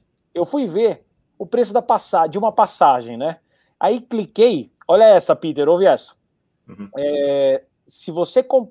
pesquisando hoje, hein, eu fiz essa pesquisa hoje, um voo de Nova York para Frankfurt de Lufthansa para você ir amanhã, hum.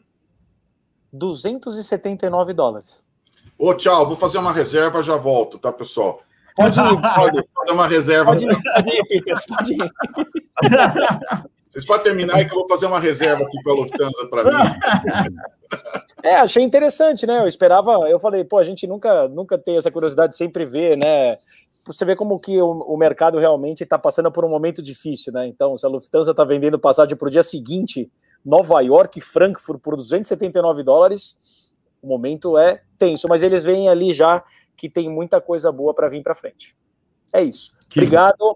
Obrigado, Bob. Obrigado mais uma vez. Foi um Valeu, prazer. Eu, a Estela, na próxima, vocês, na, meu, na próxima é. Na próxima eu vou acompanhar você na cerveja, pode deixar. Obrigado, Obrigado viu? Um abração para todo mundo. O pessoal do chat aí brincando sempre com a gente. É um momento de da gente falar de coisa boa, né? Descontrair, aprender, muita coisa mesmo, que nem o Rui fala, a gente tem muito a aprender aqui. E eu estou ansioso já pela mensagem do Peter Biondi. Um abraço e boa noite. Valeu, Pescada. Rui? Bom, vamos lá. É, é, eu falei para você quando, quando, você me convidou que a gente ia ficar até meia-noite aqui, né? Não, não, vou, não vamos alongar, não, senão a gente bobeou, fica e, e, como diz pescado, assim, aprendendo e debatendo coisas importantes. Eu só queria fazer um comentário que essa ligação do avião com o trem, olha, olha uma história curiosa né, e rápida, né? É, a TAM, quando ela começou a voar widebody, a gente começou Miami, em parceria com a América. Então, você tinha uma distribuição, Beyond Gateway em Miami muito bom, né? Depois fomos para Paris, menos de um ano depois, em 99, né? E tínhamos um Beyond Gateway muito bom ali com a Air France. Então, estamos tranquilo. Ainda com o comandante Rolim vivo, nós começamos a voar é, Frankfurt.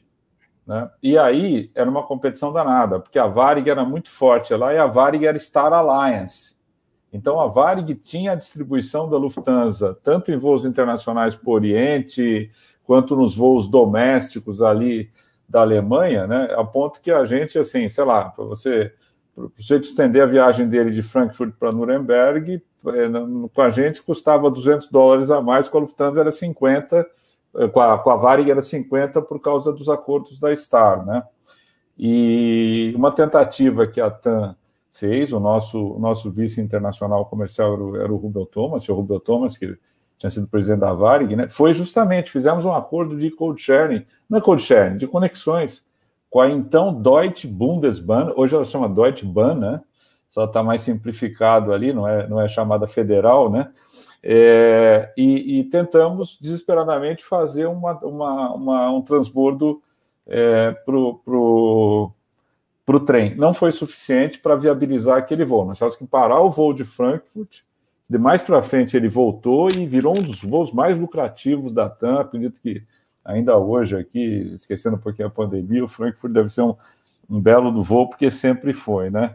E também a melhor opção no Charles de Gaulle para Bruxelas, não tinha avião, você não, você não conseguia ter, fazer uma conexão para Bruxelas é, era, o, era o TGV mesmo, é ainda, deve ser até hoje, né? Eu peguei muito esse TGV para ir para Fokker, que o de, passava por Bruxelas e ia para Bergen op Zoom para a gente fazer lá os, as buscas de avião e, e tudo mais, tá? Por fim, o, o, o, o, Bob, eu só queria dizer o seguinte: eu não consegui roubar um pouco a pauta para o regional e para o subregional, eu queria te sugerir que algum dia a gente fizesse um. um, um, um aqui, tô, tô, tô, tô, incorporando, tô, tô roubando de vamos, você vamos. aqui a pauta, tudo. Mas vamos, assim, eu acho que o, o, regional, o subregional no Brasil, eles, eles vão ser algo que, assim, passado um pouquinho essa pandemia, será daqui a um ano, ele, te, ele tem um futuro brilhante. É, é um dos pontos estratégicos nossos na BR, porque a gente enxerga isso como de uma importância muito grande. E dentro disso tem alguns programas do governo eu não vou me alongar, não, mas assim, as concessões que a Infraero está fazendo, cedendo para iniciativa privada alguns aeroportos, está sobrando muita gente boa na Infraero, gente competente que entende aeroporto. Então, os três primeiros aeroportos da Amazônia, que serão reformados com o fundo do FINAC e, e com a Infraero gerenciando a certificação, a homologação, porque tem uma série de dificuldades, a prefeitura não tem dinheiro, não tem cerca, não quero falar isso agora, é muito interessante esse tema. Eu queria te sugerir que isso voltasse aqui no Asa News é, é um pouquinho mais para frente, porque eu, eu, vejo como muito importante. E, finalmente, né, é, eu, eu, sugiro que, você vê, a gente teve um pouco de polêmica com o Torelli pelo, pelo tema ANAC, isso é bom também. A gente tem ouvintes aqui que, que cada um tem uma visão também. O que eu queria te sugerir é que, eventualmente, trazer de novo o Torelli, trazer alguém da ANAC para tornar a, a, o debate mais, mais assim, é, mais dinâmico, mais equilibrado, entendeu? Você vê que eu não estava uhum. concordando muito com ele ali, mas eu, eu, eu, eu, vivo num mundo que a gente mesmo tem. Eu não entendo nada de avião experimental, as dificuldades ali, entendeu? Só queria deixar isso como sugestão. Eu acho que é muito rico isso, né? Quer dizer, esse tema do voo simples, trazendo alguém lá, como você já trouxe, a gente fez um com, com o Rony aqui, foi muito bom, tá? Então, reforçando no final, nós vamos ouvir o Peter aí, porque é sempre eh, maravilhoso as palavras finais dele. Eu queria te agradecer muito, Bob, agradecer ao Pescada e já agradecer antecipadamente ao Peter também. Eu aprendo muito com vocês e me sinto muito confortável aqui em, em falar quase sem, sem freio, né? Quer dizer, de, de é, sobre aviação, que é o assunto que todos nós gostamos. e algum dia a gente vai. Essa marcação no que vai acontecer com a pandemia, daqui a um ano, se tudo correr bem, nós vamos estar fazendo um, um Asa News aí, olhando para trás e falar: olha como a coisa viu, olha que o Pescada estava certo, puta, não comprei ação de tal companhia e devia ter comprado. Né? Então, muito obrigado, viu, Bob? Boa noite aí aos colegas, é um prazer, mas assim, não, não, isso não é protocolar, não, realmente eu me sinto muito. Nós estamos aqui há mais duas horas e não parece que o tempo passou, tá? Obrigado. Até mais. É verdade, Rui. Rui, acho que você falou que a gente ia até duas da manhã. É. Não, eu tinha falado meia-noite, mas está quase. Mas olha, já, já, olha, já, lá em Lisboa, já, já Portugal, já, tá mais, já passaram das duas. E, aliás, o, o, temos o Catrapo Cinco Estrelas aqui, que está lá em Portugal, falou: aqui já passa das duas da manhã, né? o pescado, você nunca viu um catrapo, né, pescado? É sempre, é sempre, o copiloto, né? É sempre o copiloto que dá o catrapo, né? É Desculpa, é coincidência. Isso é coincidência, é. viu, Rui? É sempre certo. uma coincidência. Certo. Eu também queria agradecer ah. muito a quem, a quem nos ouviu, né? Metade, como é que é? Um quarto de cada família aqui, mas tudo bem, né? Não tô brincando. quem, aguentou Ai, até, quem aguentou até agora, né? Muito obrigado a quem está nos seguindo. Valeu, Rui. Você falou da Asta, né? O Boxan já veio aqui, né? O Adalberto é. Boxan. E a gente vai, vai montar, como você sugeriu, um Asa Airports, que nós temos também essa sessão. Aliás, acho que talvez semana que vem vai ter um Asa Airports. Eu vou avisá-los com antecedência, com um tema bem legal. Mas se sair semana que vem, é, aí é, mesmo ou amanhã ou domingo, Aí eu passo para vocês. Eu acho que mais na segunda-feira que vai vir alguma informação sobre isso, se vai rolar esse episódio ou não. Se não rolar, talvez saia um cafezinho aí com os ex-controladores, alguns que ainda não participaram aqui do, do episódio. Mas, Rui, é, sugestões é, excelentes para pautas e, como eu falei, Asa Airports e Asa News, é, a gente vai voltar a tocar nesse assunto que, nos assuntos que você sugeriu que são importantes o voo simples e também a infraestrutura que é super importante. E obrigado pela sua participação, que é sempre legal aqui de escutar muita informação interessante aqui para a gente. Não só a gente aprende, mas os, os nossos inscritos que estão acompanhando agora ao vivo ou vão depois assistir o episódio gravado. Ou até no podcast, que no podcast também tem muita gente escutando através do Spotify, o Apple Podcast, e, entre outros, o Anchor também. Então o pessoal está curtindo bastante. Bom, chegou. Tem gente que começa o episódio já falando da mensagem do Peter, falando: Ô Peter, não vejo a hora de escutar a sua mensagem aí do final do episódio. E chega, é chegado o momento é, de escutarmos as palavras de Peter Biondi. Não vai falar sobre Boeing agora, mas vai falar a sua mensagem é, de, do final aqui do, do episódio do Asa News. Peter Biondi, you have control. Não, só para. Eu não vou ficar sem comentar da Lufthansa e da Breeze aí, porque eu estudo esses assuntos. Rapidinho da Breeze, né? Eles, pelo que eu vi, eles estão com três Embraer, uh, dois 190 e um 195. E eu olhei esse negócio do A220, está, está dizendo em alguns lugares que talvez em agosto de 2021 recebam esses aviões. Mas eu olhei na lista da, da Plane Spotter, não tem nenhum na linha de produção destinado a eles. Então, por enquanto, não tem esses aviões. Mas teve muita empresa que saiu de cidades pequenas e, de, de aeroportos pequenos. É isso que a Breeze vai aproveitar, né? Esses aeroportos secundários nessas cidades que muitas vezes as empresas abandonaram. Agora, da Lufthansa, em 2015 e 2017, passei três meses na Europa, estudei 18 aeroportos, fazia tudo, desde pegar ônibus, como que era check-in, fiz um trabalho grande de consultoria e estudei essa questão do trem. Só para começar, a, a Lufthansa não está fazendo isso porque está sendo legal, não. Porque muita gente alemão reclamaram: como é que vocês vão dar dinheiro para a companhia aérea que polui, em vez de, de uh, ajudar as empresas de trem?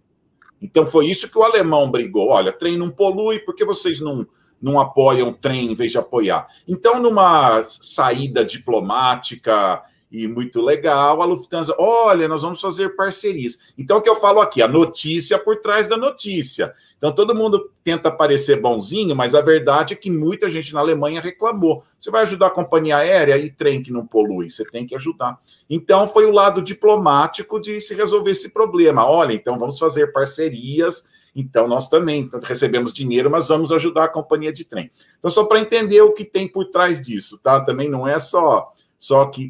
Mas muito comum, eu estudei várias rotas, tem mais ou menos 10 ou 12 rotas na, na Europa, que é bem melhor de trem do que fazer com avião. Você vai de centro da cidade a centro da cidade, não tem que passar em segurança, em cinco minutos você chega lá, já embarcou no trem. Então é uma coisa muito boa dentro da Europa, tá? Mas não é que. Isso já existe em vários países. Geralmente você tem que comprar em agência de viagens, combinado, o trem com, com a passagem aérea. Já encontrei várias pessoas aqui, falei, não, já eu tenho a passagem aérea, já comprei na agência, o trem já está comprado junto. Então já existe isso, é comum. Então muita gente faz isso. Para muita gente é muito mais fácil. Trem tem toda hora. E só para lembrar, o trem também lá é que nem avião, dependendo do horário, muda o preço. E eu fiz Frankfurt-Paris, paguei 44 euros. Foram cinco horas, muito gostoso, mas o, o trem das 8 da manhã era 120 dólares. Eu tive que pegar o da meio-dia. Então, eles fazem revenue management que nem as companhias aéreas, dependendo do, do horário, é um preço diferente o trem, tá? Então, quem for viajar na Europa, veja isso, viu? Faz diferença quase o dobro, às vezes, de 8 da manhã para umas duas da tarde. Então é isso, tá? Mas muito comum, Europa tem muito isso de pegar o trem, funciona bem. Mas tá bom, só vou falar rápido, mas eu estudei muito esse assunto. Eu estudo, eu, o que eu estudo muito é também em relação aeroporto, companhias aéreas. Inclusive no Embry-Riddle, eu ajudei a começar o primeiro curso nessa área. A gente montou um curso chamado Airline Airport Relations, e era justamente sobre esse assunto. E já até pensei, talvez, montar um para o Brasil aí. Vamos ver, falar com o pessoal da IATA. Aí. Eu tinha um curso de Airline Economics do ano passado, foi cancelado aí por, pelo Covid, mas talvez montar um curso Airport Airline Relations da IATA aí no Brasil. Estou conversando com o pessoal aí, ver se, se sai alguma coisa, que é uma área muito legal, a relação dos dois trabalhando juntos, né? Mas desculpa aí falar tanto aí, que eu estudei tanto aí, eu falei, puxa, não vão deixar eu, eu falar desses assuntos. Não, mas então, como eu sempre falo sobre a minha, minha, minha, mensagem, sempre aparece alguém parece que adivinha que é a minha mensagem, né? E o Petri apareceu aí e já adivinhou. Por que, que esses caras entram no programa, né? Por quê? Porque o Petri tem a ver muito com essa mensagem que, por acaso, ele não sabia e eu não sabia que ele ia aparecer, né? Mas então, eu sou da época do Yahoo Maps. Lembra que vocês tinham que imprimir o mapa? Na verdade, eu sou da época até que você comprava nos Estados Unidos aqueles coisas grandes, o Route Mappers, tinha que olhar no mapa, tudo, né? Então, eu fiquei muito feliz quando apareceu o GPS, né? Ficava muito feliz. Puxa vida, finalmente não tem que ficar imprimindo o mapa, né? Eu sempre curti o GPS. Mas uma característica do GPS interessante, que quando você perde uma entrada, ele começa a recalcular. A refazer. É, recalcular. né? Falei, puxa, que legal. E eu, muitas vezes eu vou conversando, perdi a atenção e eu, eu tirava o som do GPS, perdi a entrada, né? Falei, recalculando, recalculando, né? Falei, que bom, né? Então eu estava tentando aplicar isso para nossas vidas, né? Às vezes na vida nem tudo dá certo do jeito que a gente quer, né? Você vê, tem um divórcio, alguém morre na família, um negócio que não deu certo, aplicou para uma posição não conseguiu, uma empresa que faliu, um vírus que apareceu, você perdeu o emprego, né? Então a vida tem essas coisas que, que parece que você perdeu a entrada. Você estava planejado lá no seu GPS, né? E você perdeu aquela. E muita gente desanima e fica ali, e aí, o que vai acontecer? Mas acho que uma coisa interessante da vida, eu acho que a vida está sempre recalculando. E se você não desanima, você continua ali dirigindo, vai aparecer uma outra oportunidade, né? E foi o caso do, do, do Petri aqui, né? Falou: olha, eu fui fazer isso, olha, eu não desanimei, continuei lá dirigindo, não era o que eu queria continuei na estrada, o GPS recalculou e eu fui fazer uma coisa que eu, que eu gostando, né?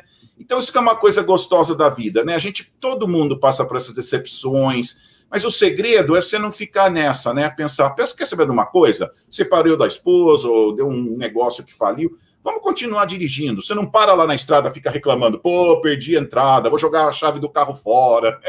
Não, você fica ali, né? Então a vida recalcula as coisas, né? E às vezes você consegue até uma saída melhor, você consegue até uma coisa muito melhor na vida, né? Então eu falo para as pessoas: um telefonema que você recebe, um e-mail, um amigo que você encontra, né? Um artigo de jornal que você lê, né? Você vem aqui na internet, conhece uma pessoa pô, e muda a sua vida para melhor, né? Então o segredo é isso. A nossa vida vai recalculando. Você perdeu aquela primeira entrada, não foi do jeito que você programou? Fica firme aí na estrada. Você vai ver quantas histórias bonitas você vê de gente que planejou uma coisa, acabou até saindo uma coisa melhor, né? Eu já perdi entradas, peguei um outro caminho, foi até mais bonito. Eu falei, nossa, esse lugar era tão bonito, eu nunca ia ter conhecido se não tivesse perdido aquela primeira entrada, né? Então, essa é a minha mensagem aqui de hoje, pessoal. Às vezes a vida não é do jeito que você quer, mas você fica lá porque está recalculando, vai ter uma outra passagem lá na frente. Você fica firme, presta atenção, olha para frente e a próxima oportunidade vai vir e você vai estar pronto. Então, essa é a minha mensagem para todos aí. Que Deus abençoe aí. Muito gostoso o papo nosso de aviação aí. Obrigado por tudo. Obrigado, Rui, Pescada, Robert. Prazer estar aqui. Muito bom, Peter. Que mensagem fantástica. Eu gostei. É, acho que serve. Não é, Robert? É você sabe, né? Você sabe é isso verdade. na pele, né? É. A pescada sabe isso na pele, que eu sei também. Todo mundo sabe isso da pele, como é que é, né? também, né? Você também. continua e a vida re, recalcula, né? É verdade, é verdade. E, até para o pessoal que de repente perdeu o emprego, que esteja aqui acompanhando a gente, eu acho que é uma palavra de ânimo e, e para a pessoa realmente não ficar estagnada, parar de, oh, poxa, vamos lá, vamos, vamos buscar a solução e de repente aquilo que você falou vai, vai conseguir até algo bem melhor que de repente daqui um ano, dois anos, olha só, eu fiquei chateado e agora estou bem melhor. Né? Muito bom, Peter. Excelente. Bom, boa finalização aqui do nosso Asa News. Pessoal, então, uh, queria agradecer aí a colaboração de todos que estão no chat, os convidados, o Rui, o Pescada, você, Peter. Uh, semana que vem, então, terça-feira ainda está em aberto, provavelmente terça ou quarta a gente tenha alguma novidade uh, com relação a esse Asa Airports. Quinta-feira, Fly Safe, nove da noite, tá? Fly Safe com o Berenstein. Edson Cabral e também o Sereta, Teomar Sereta, que é o editor do livro da Aeropostale, da, das aventuras dos franceses, fala como fly safe sobre isso, nós vamos falar da, da, da, operação em áreas, por exemplo, cruzamento dos Andes. Nós tivemos um 727 da Eastern que acertou a 19 mil pés colidiu com o terreno na, na chegada para La Paz. Nós temos aquele caso do, do avião que se acidentou também nos Andes, é, famoso, que tem até um museu né, desse voo lá no, em Montevidéu. Nós, e, e o Sereta, o Teomar, ele trouxe nesse livro é interessante, porque vocês imaginam, final da, dos anos 20, início dos anos 30, 1930, pessoal cruzando os Andes com aqueles aviões rudimentares, logicamente, a, aventuras incríveis, né? É, os caras é, passaram, assim, dificuldades, imagina voar naquela área dos Andes, cabine aberta, pegando aquela ventania fria, e também operação de inverno, e, então vai ser bastante interessante o Berenstein também trazendo as informações sobre operação em aeroportos de alta elevação. Então são as dificuldades, a, eu não diria dificuldades, mas são as observações que você tem que características que você tem que ter em mente quando vai operar no aeroporto de alta elevação. Então a gente vai ter na quinta-feira o Fly Safe com esse tema. É, vai ser uh, às 9 horas da noite e domingo, 7 horas da noite, o Asa News. E depois, qualquer outra programação eu passo durante a semana. Pessoal, muito obrigado. Tenham uma excelente noite. Que bom que o Wi-Fi aqui do Hotel de Buenos Aires funcionou, que eu estava preocupado, mas funcionou legal. E tenham todos um bom final de semana. Valeu, galera! Tchau, tchau para vocês e curtam bastante esse fim de semana, tá bom? Valeu, tchau, tchau!